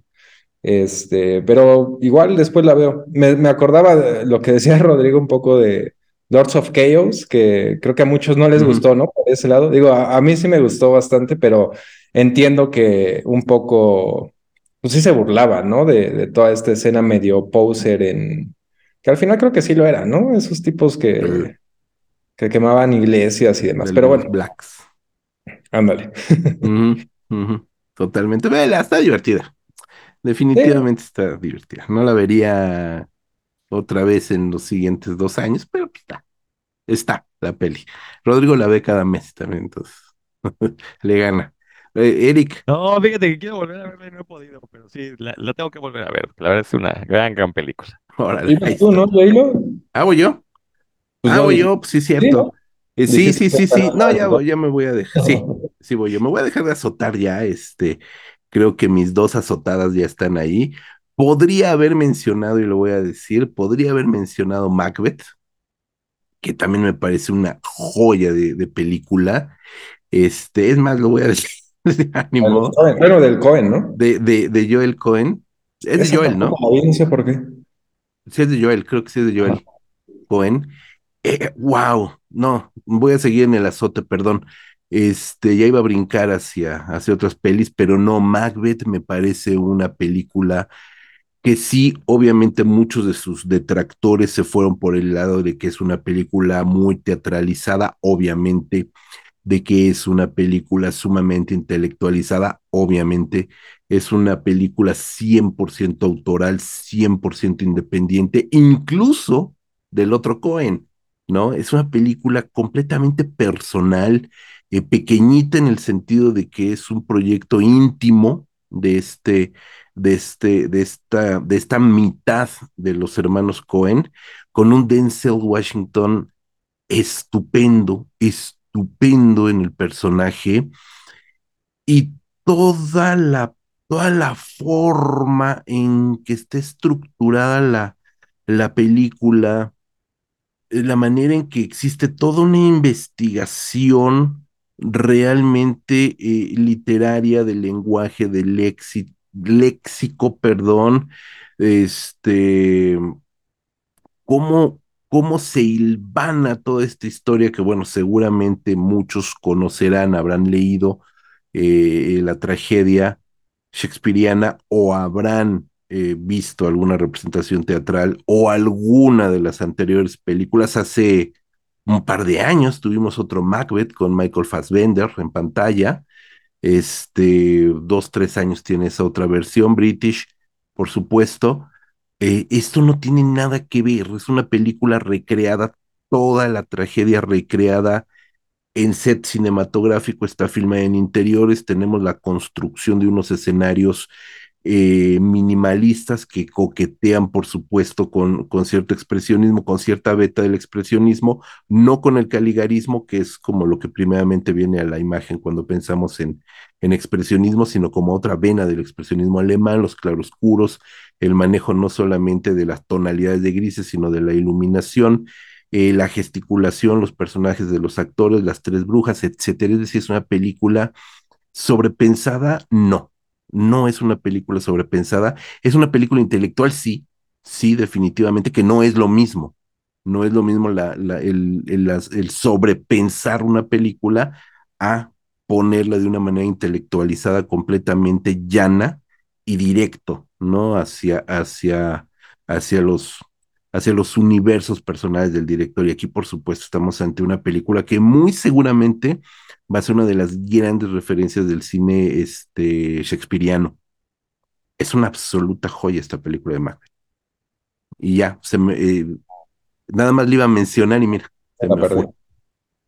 Creo que la, la, yo recuerdo, creo que la treparon a Apple o algo así. Sí, O sea, sí fue de streaming. fue de streaming, es de... Sí, luego se me pasan esos. No, es una joya, es una joya esa película, pero estuvo en cartelera, estuvo en cartelera comercial y mira, se estrenó el 27 de enero, fíjate, fue de los que iniciaron el año, fue de los que iniciaron el año, el 27 de enero, pero sí se estrenó en, en por lo menos en Cineteca, que ahí fue donde la, donde la fuimos a ver, este, mi esposa y yo fuimos allá a verla, y los dos salimos así de, güey, qué pedazo de película, ¿eh? Bárbara. Así es, este año, hablando de Macbeth, no la vi, obviamente, este, pero también se estrenó The Northman, se estrenó The Northman, que también pues es una aproximación a la historia de Macbeth, y creo que también va a estar en la lista de varios, ¿no? No es mi caso, eh, no, no, no es una mala película en absoluto, es bastante buena incluso, eh, pero bueno, también tiene que ver con esta historia, ¿no? Del, príncipe de Dinamarca. Y Norman sí va a estar en mi top 10. Igual no la comento ahorita, pero en mi top 10 sí va a estar de Northman. Yes. Yo justo estaba, iba a ser mi siguiente. Venga, Oiga, venga, oiga, pero perdón, perdón, ¿les parece que antes de, de- de continuar con las mejores mencionemos una de las peores? Ah, va, va, Llevamos va, va. tres, llevamos tres buenas, pues vamos a poner una mala, ¿no? Órale. Va, pues Eric, por favor. Yo vi así en festivales cosas así que nadie vio y que nadie debe ver. Este, pero yo creo que sí, así de lo más reciente, yo creo que sí me quedo con Halloween Ends, entre lo peor. Sí, no, sí la sufrí. Eh, toda esa onda del este chavito como pseudo, no sé, Bad Boy, Jim Morrison, no sé, eh, me cayó muy mal ese personaje. Eh, y sentí que también, ¿no? Toda, o sea, su relación ahí con Michael Myers, cómo lo, le roba las cosas así súper fácil, ¿no? Y no sé, ya de por sí esa trilogía entiendo que tiene sus fans, sobre todo la uno A mí desde la uno yo no, no, no me gustó. eh, en- o sea, no, no, no la odié. Tampoco esta, digo, ¿no? Son, son como cosas olvidables. Y esta de Kills también me pareció como totalmente innecesaria. Y ahora peor, porque repito, no sé por qué también los fans como que esperaban este super duelo, ¿no? Entre Jamie Lee Curtis y Michael Myers, cuando ya había sucedido en los 90 en H20, Ujú. ya había sucedido en esta 1, ¿no? En la de 2018. Eh, y aquí, pues otra vez lo alargan, es otra historia co- completamente diferente. Por más de que salga ahí Jamie Lee Curtis, para mí queda ahí relegada y es sobre este chavo que es como la, el, el sucesor, por así, lo- por así decirlo, de Michael Myers y, y ya eso me sacó totalmente de la película. Sí, no, lamentable. Lamentable por donde lo veas. Totalmente, totalmente. Rodrigo. Yo, yo hay cosas que por principio no veo, entonces ya sabía que esas de Halloween no las iba a ver, no las vi. Y sí, este, pero sí, como dice Eric, a mí me sorprende cómo hay una fanaticada del cine de slasher malo, o sea, gente que es fanática de Viernes 13, de Halloween, de Chucky, bueno, Chucky se fue esa parte, ¿no? Pero, eh, y están al pendiente de que salga y la celebran, y sí, siempre se están decepcionando, ¿no? Pero yo, ¿cómo puede haber tantos fanáticos con películas tan malas, ¿no? O sea, ok, le doy su valor a, la, original de Halloween, que yo ya he manifestado en este podcast que a mí no me gusta esa película, pero entiendo su valor histórico eh, y, y- y lo que representa para el cine de terror, ¿no? Pero si quitamos, o sea, rescatando las primeras partes de Viernes 13 de Halloween, Pesadilla en la calle de infierno, o sea, no ha habido campanazos después, ¿no? Quizás Scream por ahí, que yo también la pongo en duda. Yo sé que José Luis la celebra mucho, pero este, no, la verdad es que son de esas películas que cuando, desde que se anuncian, yo ya sé que, que no voy a ver ni por equivocación, ¿no? Es más, ni en contra de mi voluntad las voy a ver. Cerraré los ojos si alguien me, me las pone a la fuerza. Yo creo que aquí el problema con, con Halloween es como todo el público woke de este de David Gordon Green, ¿no? Es más como este fenómeno de un director que es- en algún momento se convirtió como en estos directores ahí medio, medio woke, medio, medio, medio autor, medio como alternativo, no sé cómo, cómo es, como este director estilo Sundance, ¿sabes? ¿No? Y que de repente empezó a hacer terror y que iba a reestructurar ahí el reboot de Halloween. Este, y, y caray, no, no, obviamente las vi casi, casi que por deformación profesional, pero nunca entendí realmente cómo, cómo era esta onda ahí. Mira, que voy a decir una barbaridad, pero todavía siento más honesta el, el, el esfuerzo de, de, este, de Rob Zombie que, que esto de David Gordon Green. Aquí sí me Mira, uno de, la uno de Rob Zombie sí me gusta. O sea, también tiene como su mitad después ya que se vuelve el remake, pero la primera parte al menos le imprime, ¿no? Su, su, exacto, estilo, te gustará o no, pero sí se siente de él. Exacto. Y aquí, aquí no siento, aquí sí no siento honestidad en, en el director, ¿no? Y, y mira, Yo la, pues o sea, hizo las las que he visto de él, de David Gordon Green, pues, eh, hace de todo. O sea, no hay como un, yo no sabría describir cuál es el estilo o los temas, ¿no? Que le, que le interesan a ese director. O sea, tiene cosas buenas, como este de Prince Avalanche, a mí me gusta con Paul Rudd y Emil Hirsch, pero no tiene nada que ver con, con Halloween. Sí, no, no, no. Y tenía un anterior, este, eh, ay, eh, eh, George Washington, creo que se llama. George también. Washington, sí.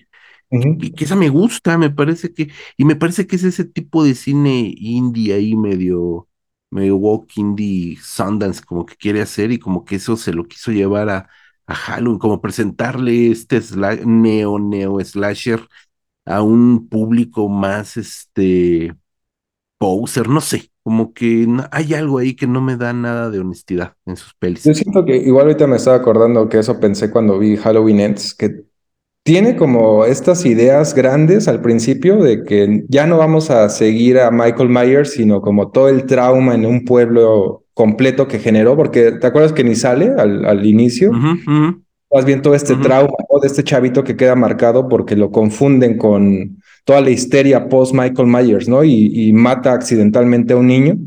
O sea, ese tipo de ideas dices, va, ok, ¿no? O sea, ya quieres hacer algo más grande y todo más ambicioso, pero no, no lo sostiene. O sea, al final termina yéndose por otro lado. Por la fácil, sí. completamente. Pues bueno, pues ahí está el primer este mafufazo del, del programa. Rodrigo, Pues también voy a iniciar desde arriba porque luego no nos alcanza el tiempo. Yo la película que más odié este año fue de Batman. La verdad es que... Y, y fíjense que tenía muchas, te- tenía muchas esperanzas de que por fin hicieran algo decente, pero bueno, se fueron otra vez por el camino fácil de poner a Batman como un policía que está al borde de la ley, bueno, que incluso la llega a, romper a veces un poco con esto de golpear y pasarse de, de brutalidad policíaca con los, con los malvados. Pero no sé, o sea, ni me parece una película de superhéroes que eso deberían ser las películas de Batman, cine de superhéroes. Se quieren ver muy serios con estos villanos tipo Seven, con toda esta truculencia, estos asesinatos grotescos, pero yo no vi un, o sea, a Batman nos lo venden como, bueno, solían venderlo como el mejor detective y en todas y cada una de las películas que se han hecho de Batman, lo que ha brillado por su ausencia es la resolución de misterios. Y en particular en esta última, híjole, los misterios, o sea, parecen sacados de la serie de televisión, o sea, eso de el, el Rata Voladora, eh, la verdad es que es una, híjole, fue una patada en los huevos cada vez que lo que, que- bueno, cada vez que supuestamente resolvió el misterio, que nunca, Batman nunca resuelve, se lo resuelven los demás, e incluso el acertijo le tiene que mandar una carta diciéndole, güey, ve aquí, porque si no, este, no vas a re- resolver nada, ¿no? Eh, un Pattinson sobreactuado la verdad, yo esperaba mucho más de Robert Pattinson. eh, tenía esperanza de, de tener un buen personaje. Tenía esperanza de ver un Batman joven, un Batman inexperto. Bueno, todo eso no se dio. eh, y bueno, pues seguimos esperando una buena película de Batman. Yo sé que a la gente le encantó, yo sé que fue un hitazo, pero eso no quiere decir que sea una buena película, ¿no? Tenemos una película, insisto, de un, un buscabullas, que es lo mismo que hizo Christopher Nolan, exactamente lo mismo eh, incapaz de resolver un crimen. Entonces, pues, ¿cuál es el objetivo de ese Batman? Si no resuelve crímenes, si no utiliza el intelecto para, para derrotar a sus rivales, si todo lo intenta hacer a punta de golpes, no, no sé qué quieren hacer. Y lo peor, lo peor es que ahora parece ser que ese va a ser el Batman oficial eh, todos estos planes de regresar al mejor Batman que ha habido, que ha sido Ben Affleck, ya los tiraron por la basura. No, no me quejo, en James Gunn confío, sé que va a ser un trabajo decoroso, pero espero que así como ya le dieron las gracias a Henry Cavill, a, Ben Affleck, a Gal Gadot, pues también se las dieran a Robert Pattinson y a todo el equipo que está haciendo esas películas, que la verdad, como, eh, pues no sé, es un intento por...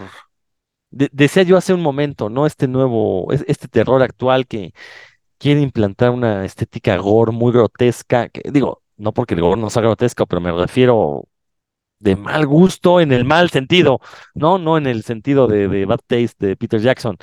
Eh, y creo que este Batman tiene eso, o sea, es una película, me pareció a mí de mal gusto, no le vi sentido a tener escenas de asesinatos tan explícitas, a tener un villano que no tiene pies ni cabeza, que no tiene una motivación clara, eh, a huevo meter al guasón, ¿no? Tiene que salir en la, no puede haber película de Batman sin que salga una referencia al Joker, teniendo Batman una galería de villanos tan extensa y tan rica, tan variada. Entonces, no sé, la verdad es que fue una película que la sufrí. Sin embargo, pues como buen ñoño tenía que verla, porque si no, ¿cómo iba a despotricar en contra de ella, no? Entonces, de Batman, yo sé que a muchos les habrá gustado, a mí le me pareció una película bastante, bastante mala. ay, a mí sí me gustó. A mí sí me gustó. Pero yo Yo siempre he dicho soy un villamelón de los cómics, pero sí me gustó. A mí sí, tampoco de tanto, ¿eh? Y fíjate que el- la del Joker de Joaquín Phoenix sí, sí me gustó. Ah, esa es Pero otra esta, cosa. esta, más allá de ahí como la estética así de que es en Halloween y algunas secuencias, más allá de eso sí tampoco.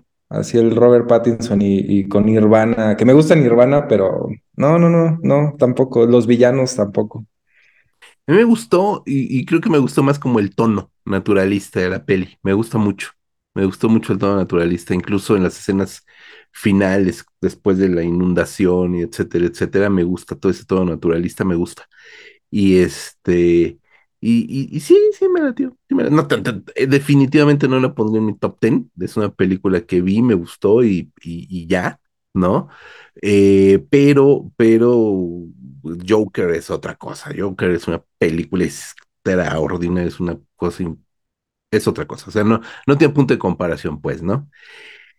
Mi película más detestada del año, híjole, la, la, la, la traía un poco difícil. No, no es tan difícil.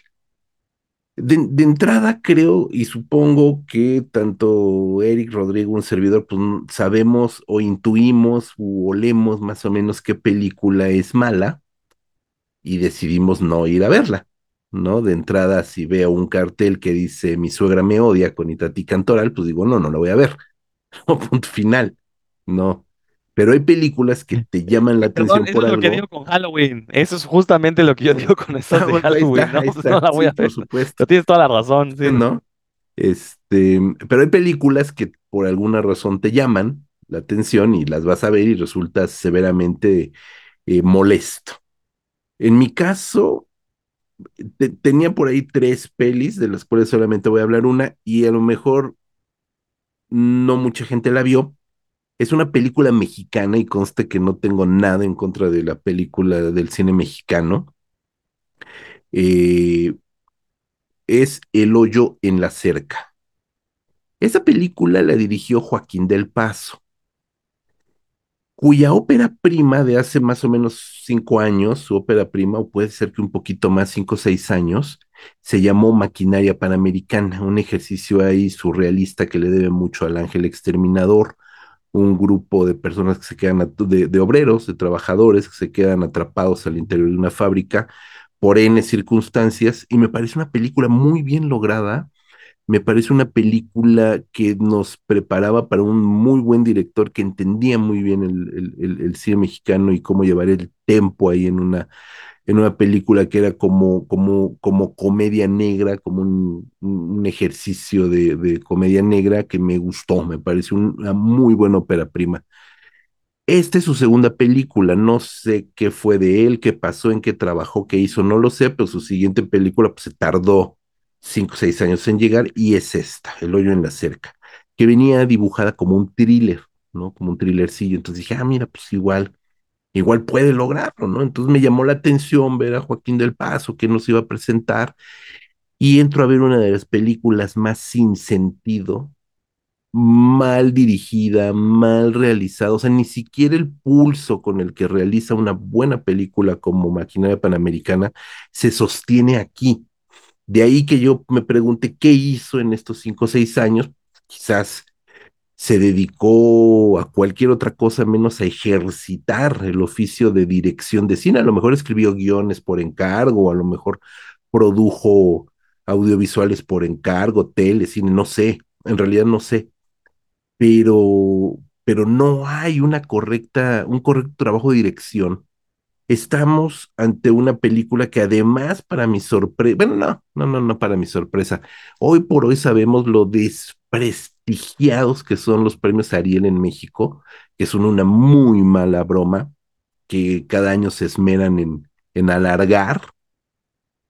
Eh, nomina esta película mejor guion original cuando está escrito de verdad con tres dedos y ojos cerrados cuando es un claro remedo de eh, del Señor de las Moscas, por citarlo menos, eh, literatura y película, nos habla de un grupo de adolescentes, este, pubertos adolescentes, eh, pubertos, más que adolescentes como pubertillos, eh, problemáticos que son llevados a un campamento un fin de semana y ya sabemos cómo son los squinkles, este, eh, hormonados, desatados y además privilegiados, ¿no? Porque aparte tienen el, el muy mal gusto de situar esto en una comunidad eh, pudiente, incorporar a un niño de origen indígena, que es el becado, obviamente, a quien todo el mundo trata pues de su gato, y a partir de eso, cómo se van desarrollando todas estas relaciones de poder, que no sé si quisieron hacer una especie de alegoría de la división de clase en México, o, o, o del racismo inverso o anverso, o, o, No tengo la más remota idea de qué carajos quisieron hacer, pero lo que le salió es uno de los peores ridículos del cine mexicano de este año, de muchos años, y que a mí en lo personal pues, me, me decepciona, ¿no? Viniendo de un cineasta con una ópera prima bastante, bastante digna. Y eso lo único que va a provocar es que cuando venga el tercer largometraje de Joaquín del Paso, pues definitivamente cuente con un espectador menos que seré yo. Definitivo. No les Yo pregunto si la vieron. Es que a mí sí no me gustó la primera, la de maquinaria. Ah, mira, pues bueno. Ajá, sí, no, no. O sea, también, y esta del Hoy en la Cerca también, creo que Rafa Paz sí me había dicho que, que igual me gustaba, pero no, no la vi. No, ni la veas. Y nada más de los Arieles, pues bueno, ganó Aztec, ¿no? Sí, Ya, sí, ya- pues sí. ya puede Sí, pues sí. esperar. Ya que podemos decir, pues sí.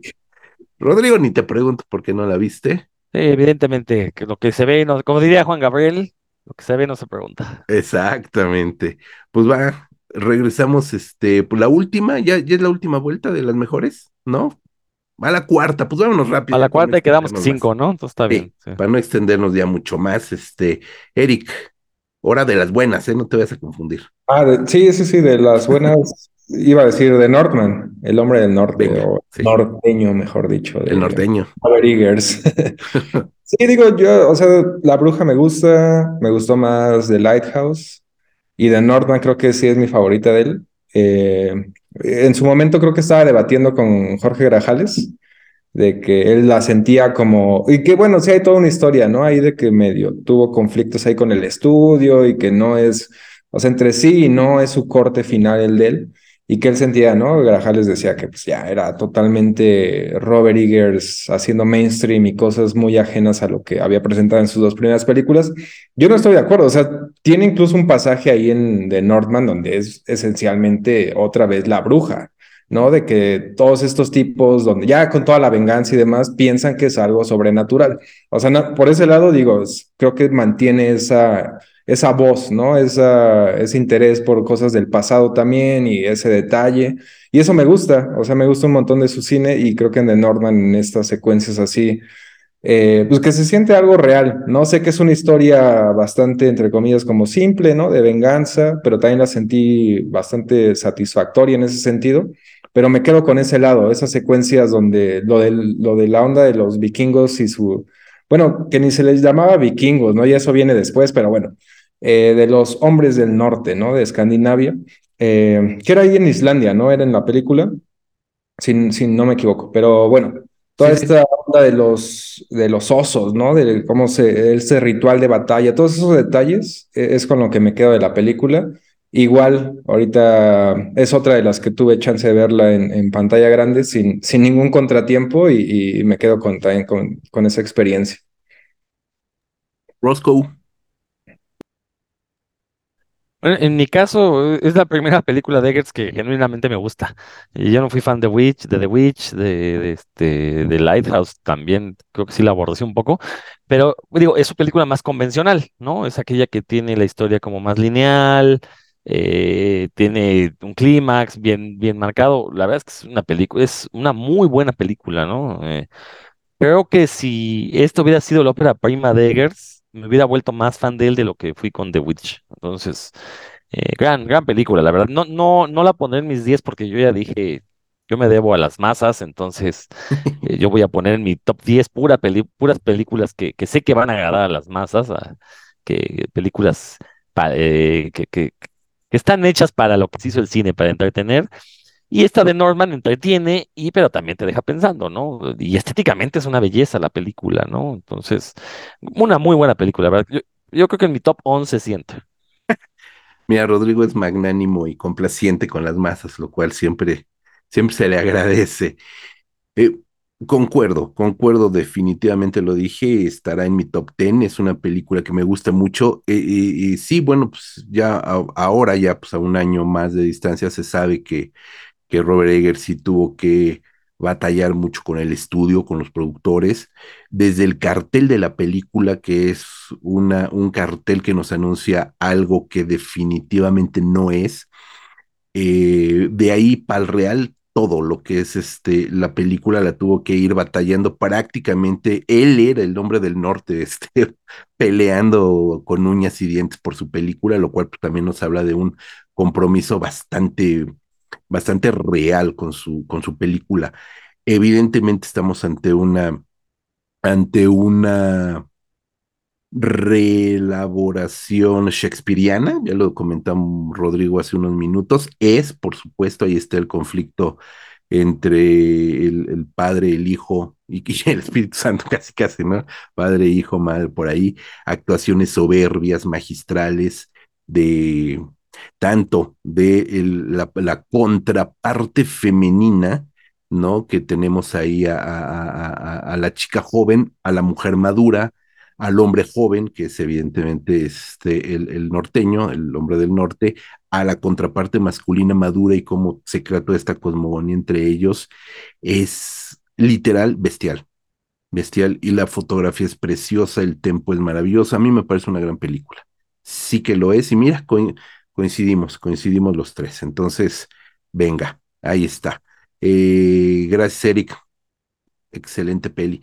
Rodrigo elegir, porque no, yo que ya voy a meter series. Ya ves que yo mencionaba al inicio que ya eh, me he vuelto más fan de series que, que de películas. Se vale. Y sí, este, sí, voy a tener que meter, hablando de precisamente de, de superhéroes, ya de, hablaba de Batman como lo peor.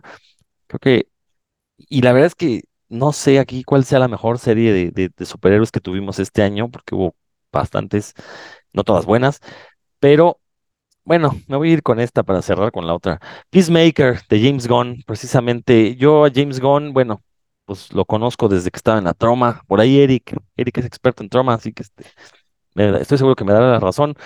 Sí, sí, sí, totalmente. Eh, eh, bueno, este, eh, lo hemos visto crecer en el cine a, a James Gunn tiene por ahí una película que se llama Slither, que a mí no me convenció. es un homenaje al cine ochentero de, criaturas viscosas. Eh, pero bueno, con sus Guardianes de la Galaxia, yo lo he dicho, creo que es la única película de todo el universo Marvel que tiene una visión autoral, independientemente de que los personajes no hayan sido creados por James Gunn eh, y que no le pertenezcan, pero es una película que se distingue del resto del universo Marvel porque tiene una identidad propia ¿no? Ahí donde la primera parte de Black Panther es indistinguible de la segunda parte de Thor y cosas así. Eh, con Guardianes de la Galaxia lo hizo, luego dirige The Suicide Squad para, para la competencia, para Warner, eh, una película con la que intentó, pues, eh, resanar este botadero en el que se convirtió el el universo DC en el cine eh, no es una película que me haya encantado, pero por lo menos sí la reconozco como una película sólida. Y de esa película surge esta serie de Peacemaker que se convirtió en una cosa, la verdad, este, pues lo que pueda decir de ella es poco, no sé, o sea, tiene acción superheroica, tiene una comedia negrísima sin ser, eh, sin contener discursos de odio, sin caer en el chiste fácil de burlarse de negros, de gordos, de, de, de cosas así, ¿no? Eh, tiene crítica social, tiene, o sea, tiene comedia, pero también de repente tiene unas escenas muy, muy fuertes, dramáticas, muy fuertes. Eh, cada capítulo vale la pena, esas series totales también, o sea, una vez que la empiezas a ver, a lo mejor eh, puede ser que eh, tarde un poquito en agarrar ritmo, pero ya después del tercer capítulo es una gozadera, no da tregua, cada personaje que surge es más extraño que el anterior y es todavía más cómico que el anterior, entonces la verdad eh, y, genera una muy buena química todos. los actores tienen un soundtrack maravilloso, es puro glam metal, entonces también es una cosa bellísima escuchar, ver la película y, y aparte los personajes interactúan con ese soundtrack, ¿no? No, no, no nada más está ahí de adorno, que eso es algo que James Gunn ha hecho bien desde Guardianes de la Galaxia. El soundtrack de Guardianes de la Galaxia 1 es parte de la historia, ¿no? No está ahí nomás para poner éxito tras éxito, que de hecho ni son bueno, sí son éxitos, pero algo, que nadie entendió de Guardianes de la Galaxia y de su soundtrack es que son canciones nacas. ¿no? Es como si hiciéramos una película con canciones de los Bookies, de los Acosta, de los Jonix, ¿no? Son de, esa gente, esas canciones que escucha el white trash gringo, Bueno, en Peacemaker, pues también lo hace. Y, los personajes están conscientes de su naturaleza white trashera y por eso es que le entran al glam metal, ¿no? Y, y John Cena, que yo la verdad tengo un, mm, este, eh, un enamoramiento masculino con John Cena, es algo totalmente asexual. eh, no, no hay nada ahí este, que, que me haga dudar de mi hombría. Porque la verdad me encanta verlo en películas de comedia. Me cae muy bien, me, me es muy simpático. O sea, todas las comedias que he visto con John Cena sale en pantalla y me río. Y en Peacemaker no es decepción. Y, y, y aparte da una actuación muy diferente a la que ha hecho en sus películas de comedia.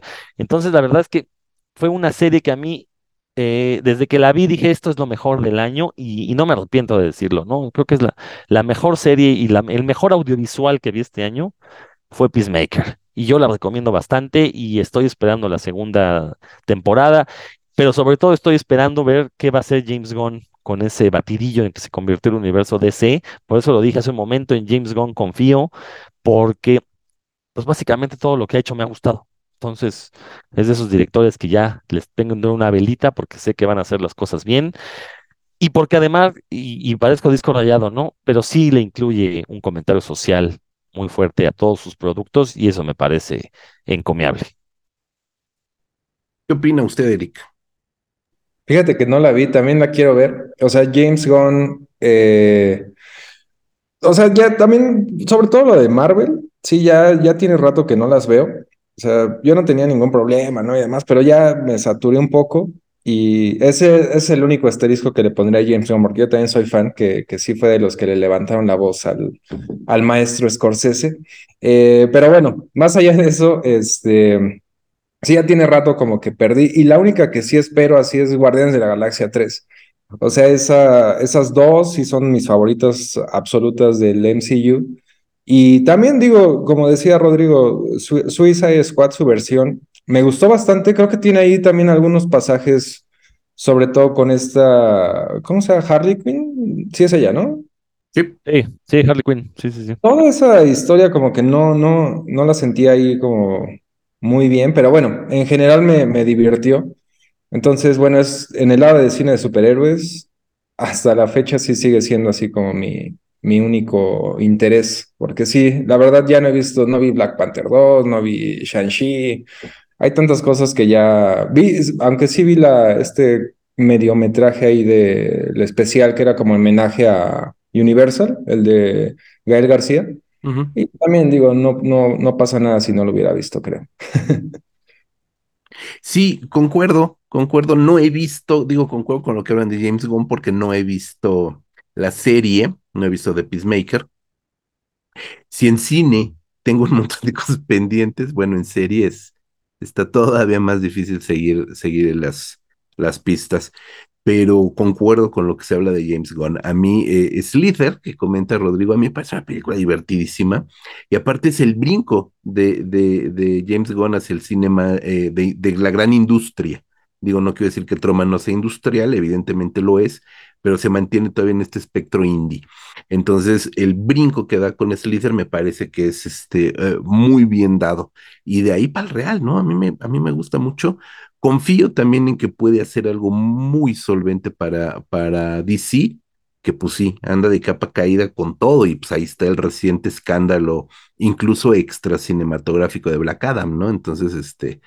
eh, eh, creo que, que nació con mala estrella este DC eh, en cine y, y sí confío en que pueda hacer, si lo dejan trabajar, hasta ahorita se ha convertido como en esta figura clave y si lo dejan trabajar, si no lo maniatan ahí los, los inversionistas, porque ya sabemos que es como en el fútbol, los que menos opinan son los hombres este, que juegan fútbol, ¿no? Estos están los mercadólogos, los hombres de RP, los hombres de la industria, que poco o nada tienen que ver con sentarse en el banquillo del cineasta. Entonces yo espero que sí tenga un poco de, de banda este, ancha para poder generar algo medianamente interesante con lo que ya existe, ¿no?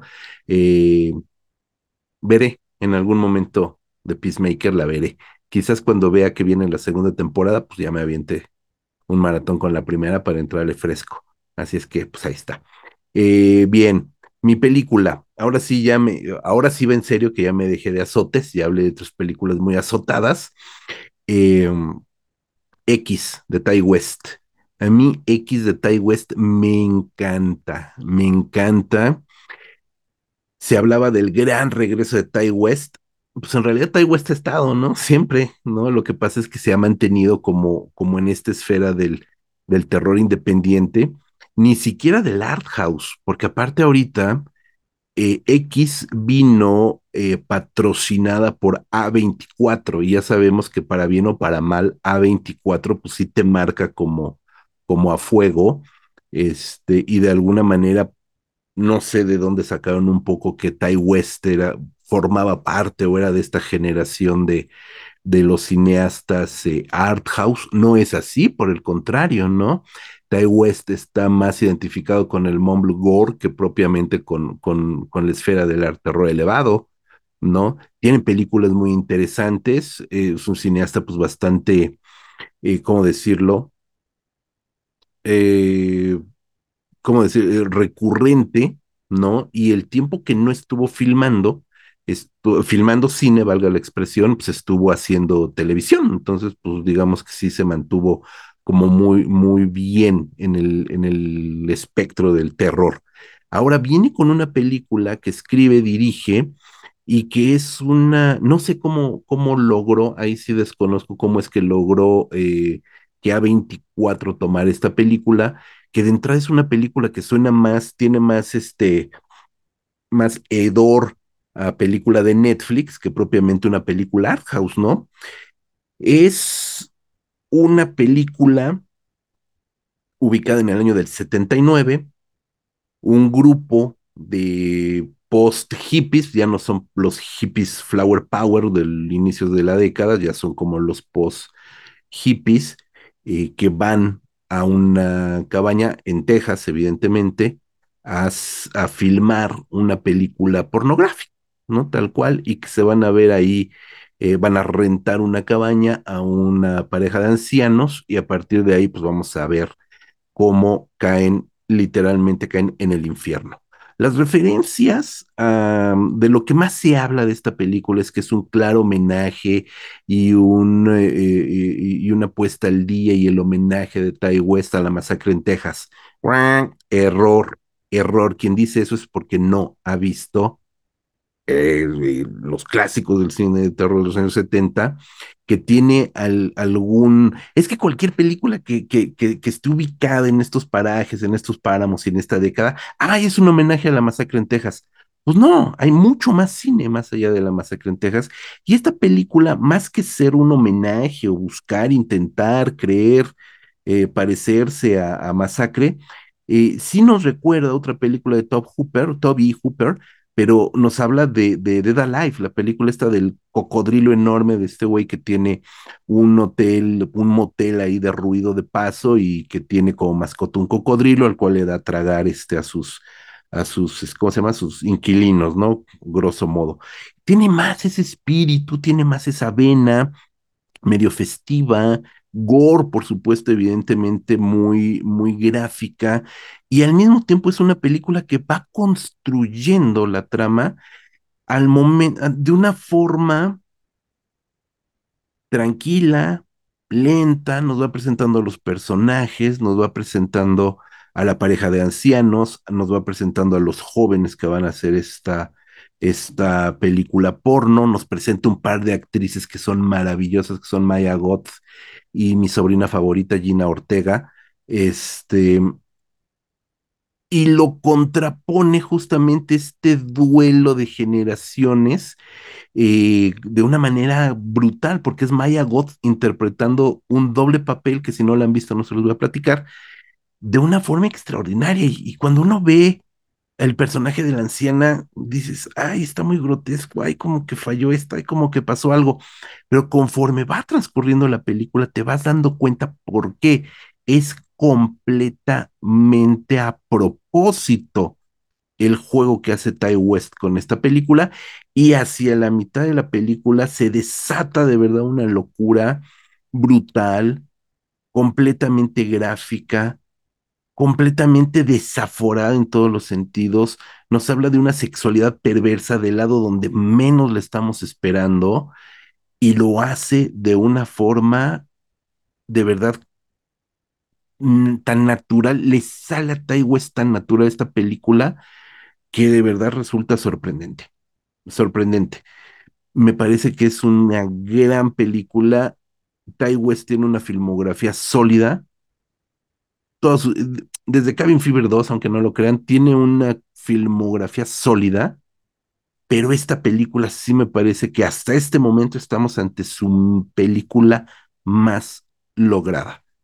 A mí me parece una gran película y de lo mejor del terror que vimos en este, en este año y que no es, ojo, sabemos que es A24, pero no estamos ante un art house propiamente dicho, no es una película autoral, sí, pero no está en, este, en, esta esfera del terror elevado en el sentido de la, de la veleidosidad que se le ha dado a esta etiqueta del terror elevado. Me parece que es una película completamente autoral y excelente, bien por Ty West.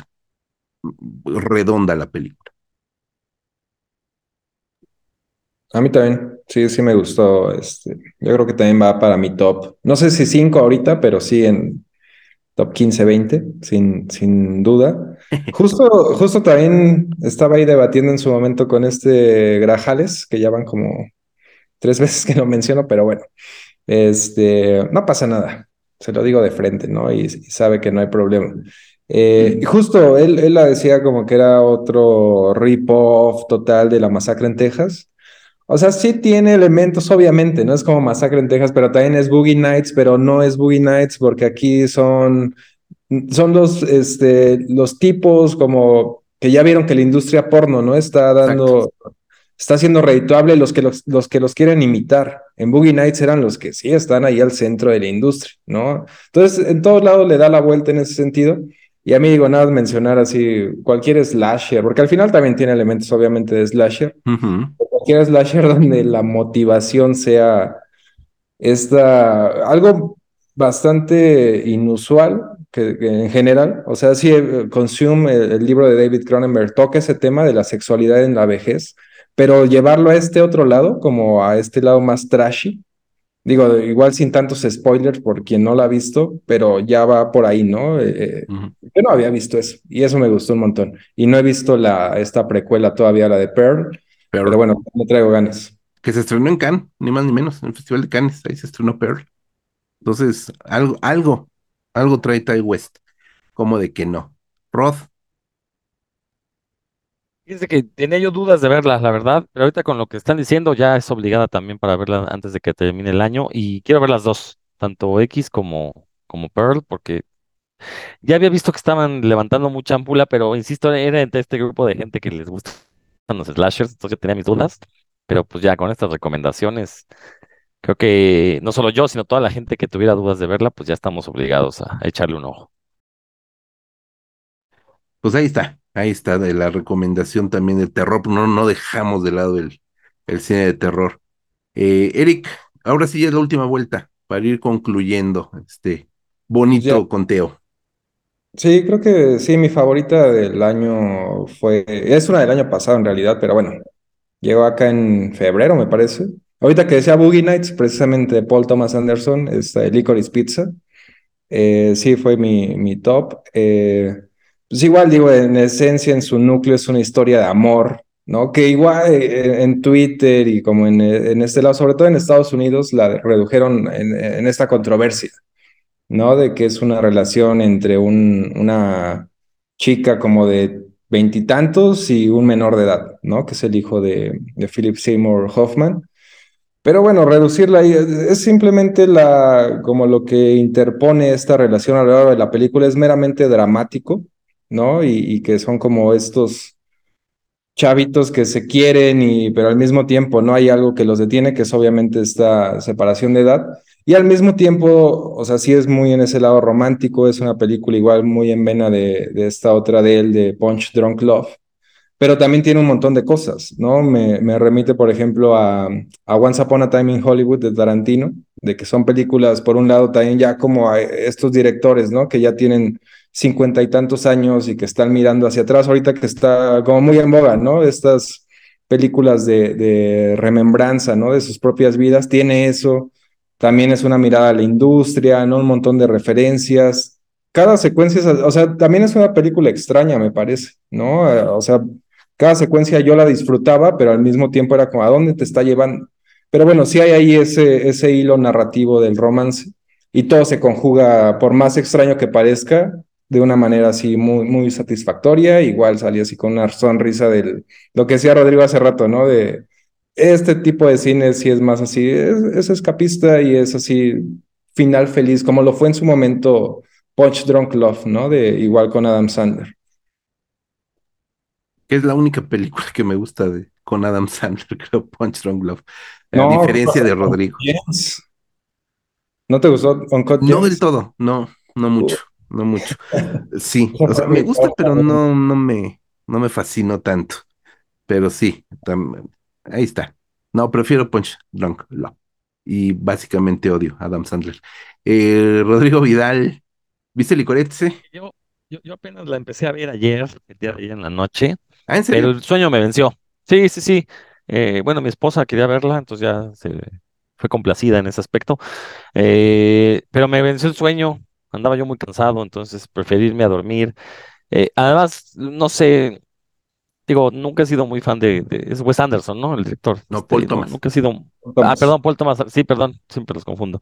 Este, nunca he sido muy fan de, de Paul Thomas Anderson, entonces la verdad es que sí la vi con cierto eh, prejuicio. La verdad es que no iba mal, no iba mal la película, pero eh, la sentí un poquito lenta, me empezó a ganar el sueño y decidí irme a dormir nada más.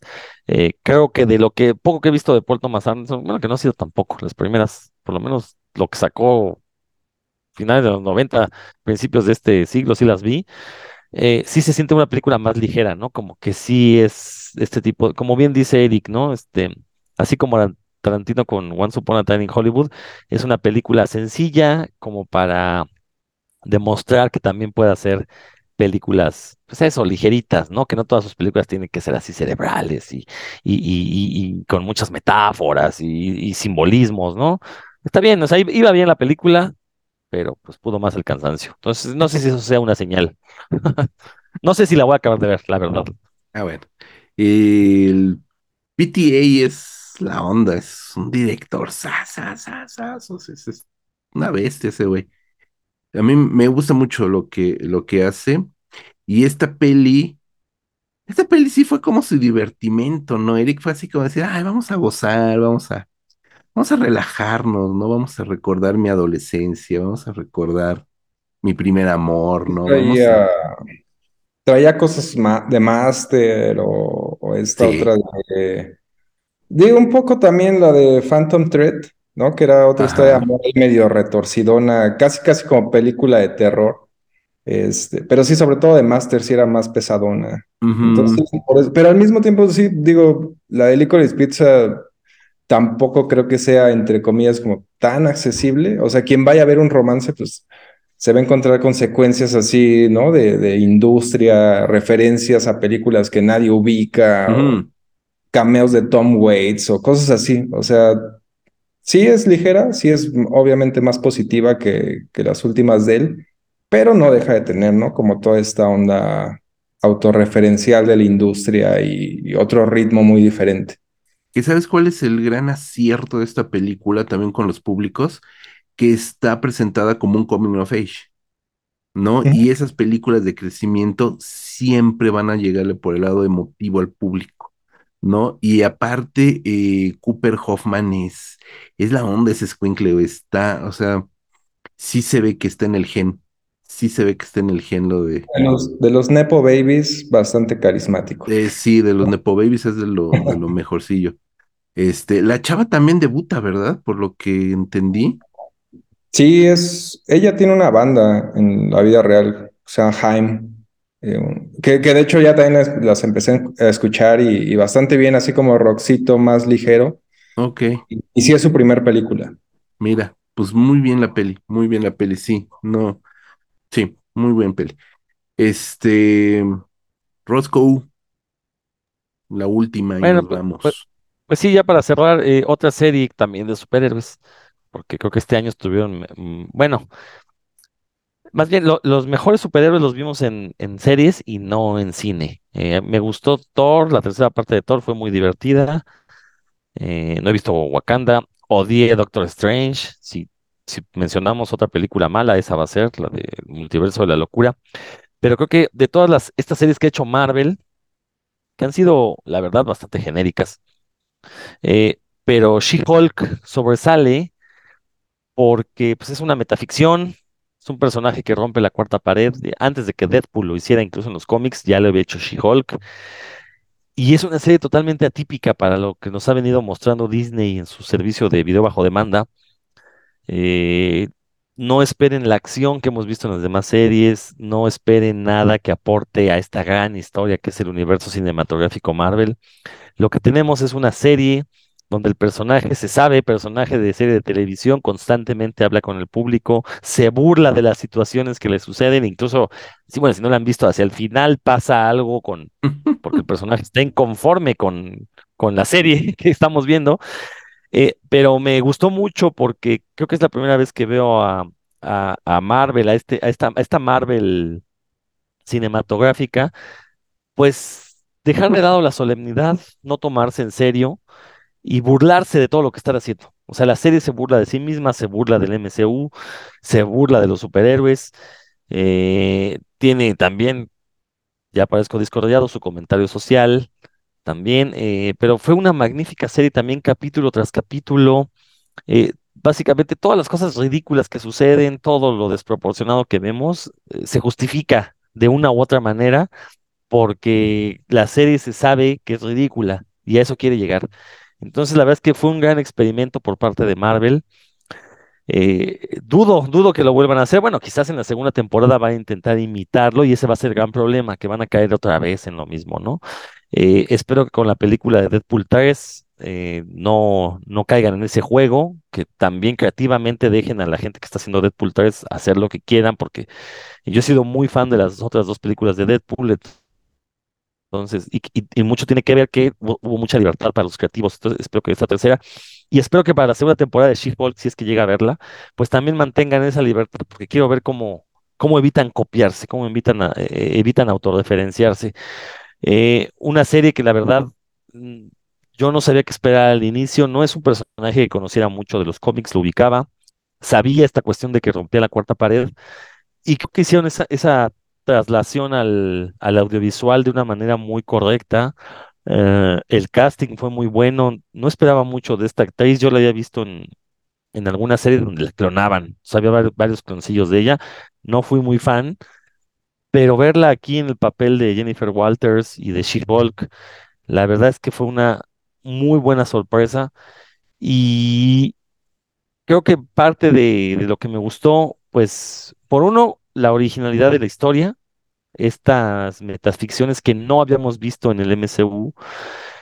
Y también porque hizo rabiar a toda esa vieja guardia de fanáticos de cómic rancios, eh, que son incapaces de darse cuenta que ya hay nuevos públicos que están buscando otro tipo de historias, que incluso los que somos también de su misma generación ya queremos ver otras cosas en, en el cine de superhéroes.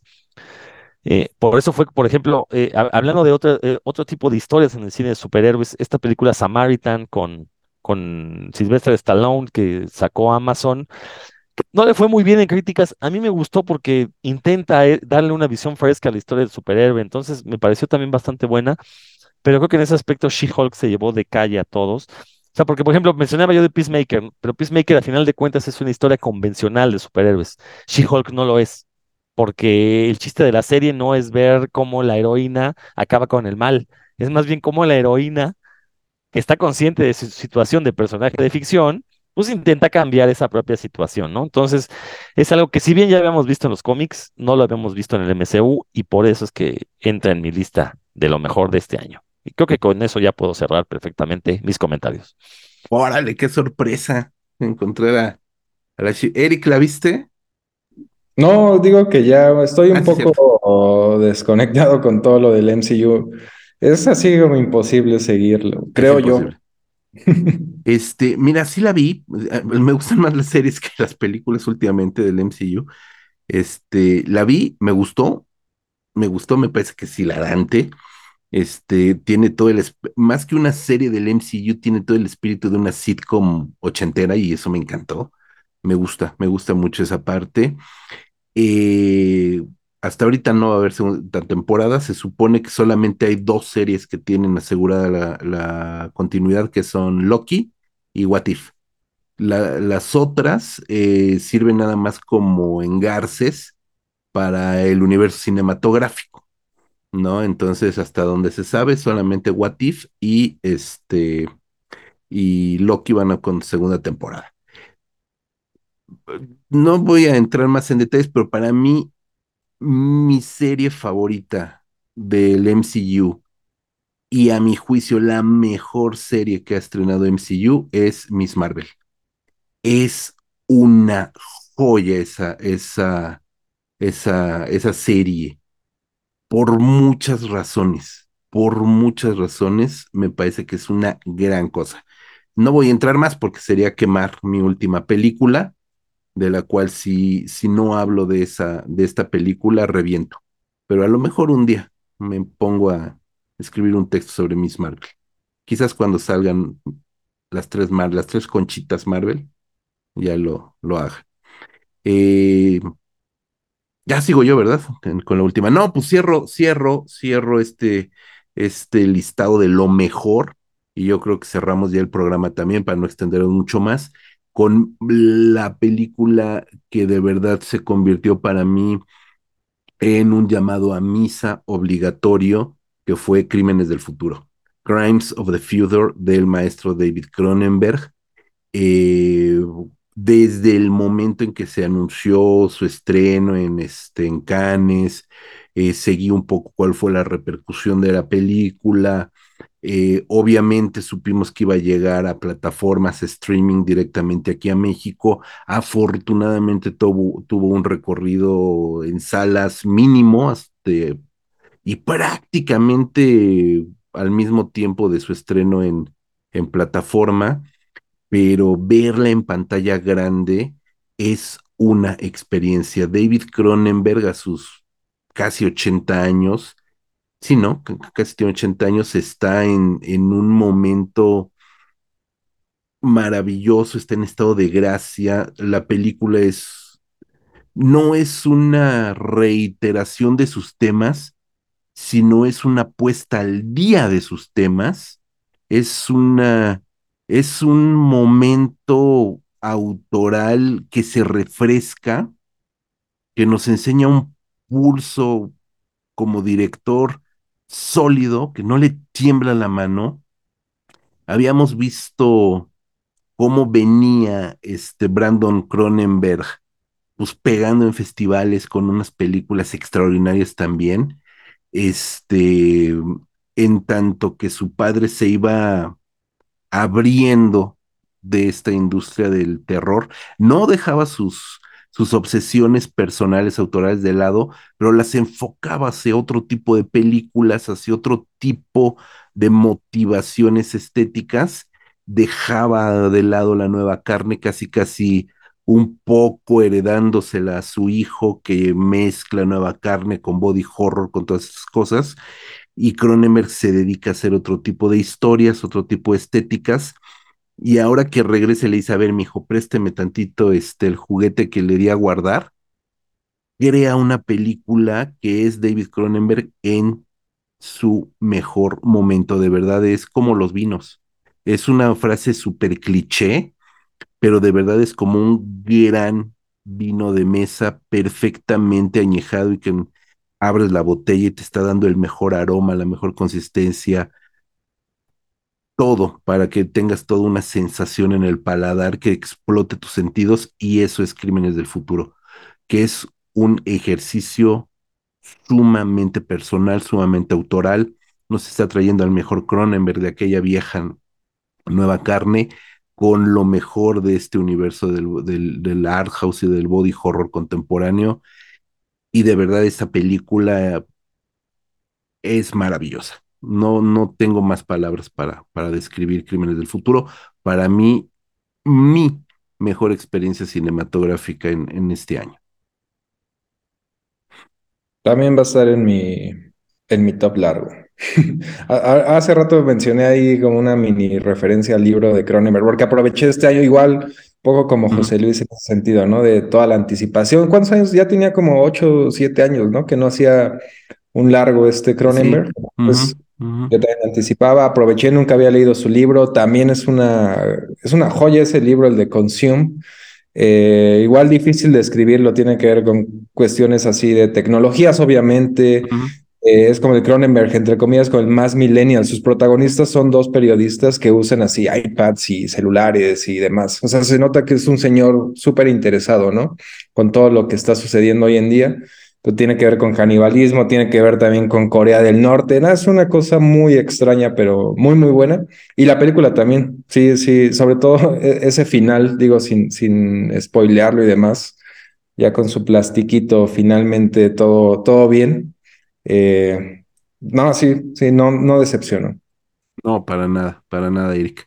Rodrigo, No, para variar no la vi.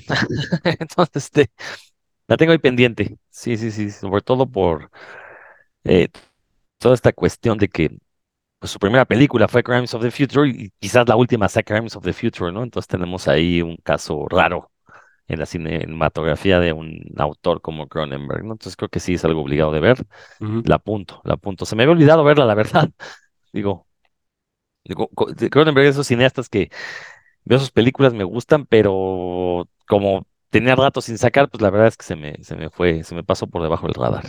Nada más mencionar, Rodrigo, que haces esta referencia a sus orígenes. eh, no es para nada una puesta al día ni un remake Sí, ya, ya, ya lo de, hemos de platicado. Crimes, Sí. bu- porque eso se especuló al inicio, Sí. hasta antes de que se viera la película, se especuló mucho y quizás mucha gente se quedó con la idea de que era un auto remake de, de su película primigenia, ¿no? Entonces, pero no, no, no, no para nada. Nada más como, como aseverarle eso, yo sé que tú lo sabes, pero a lo mejor por ahí algún, algún este confundido piense, piense que es lo mismo.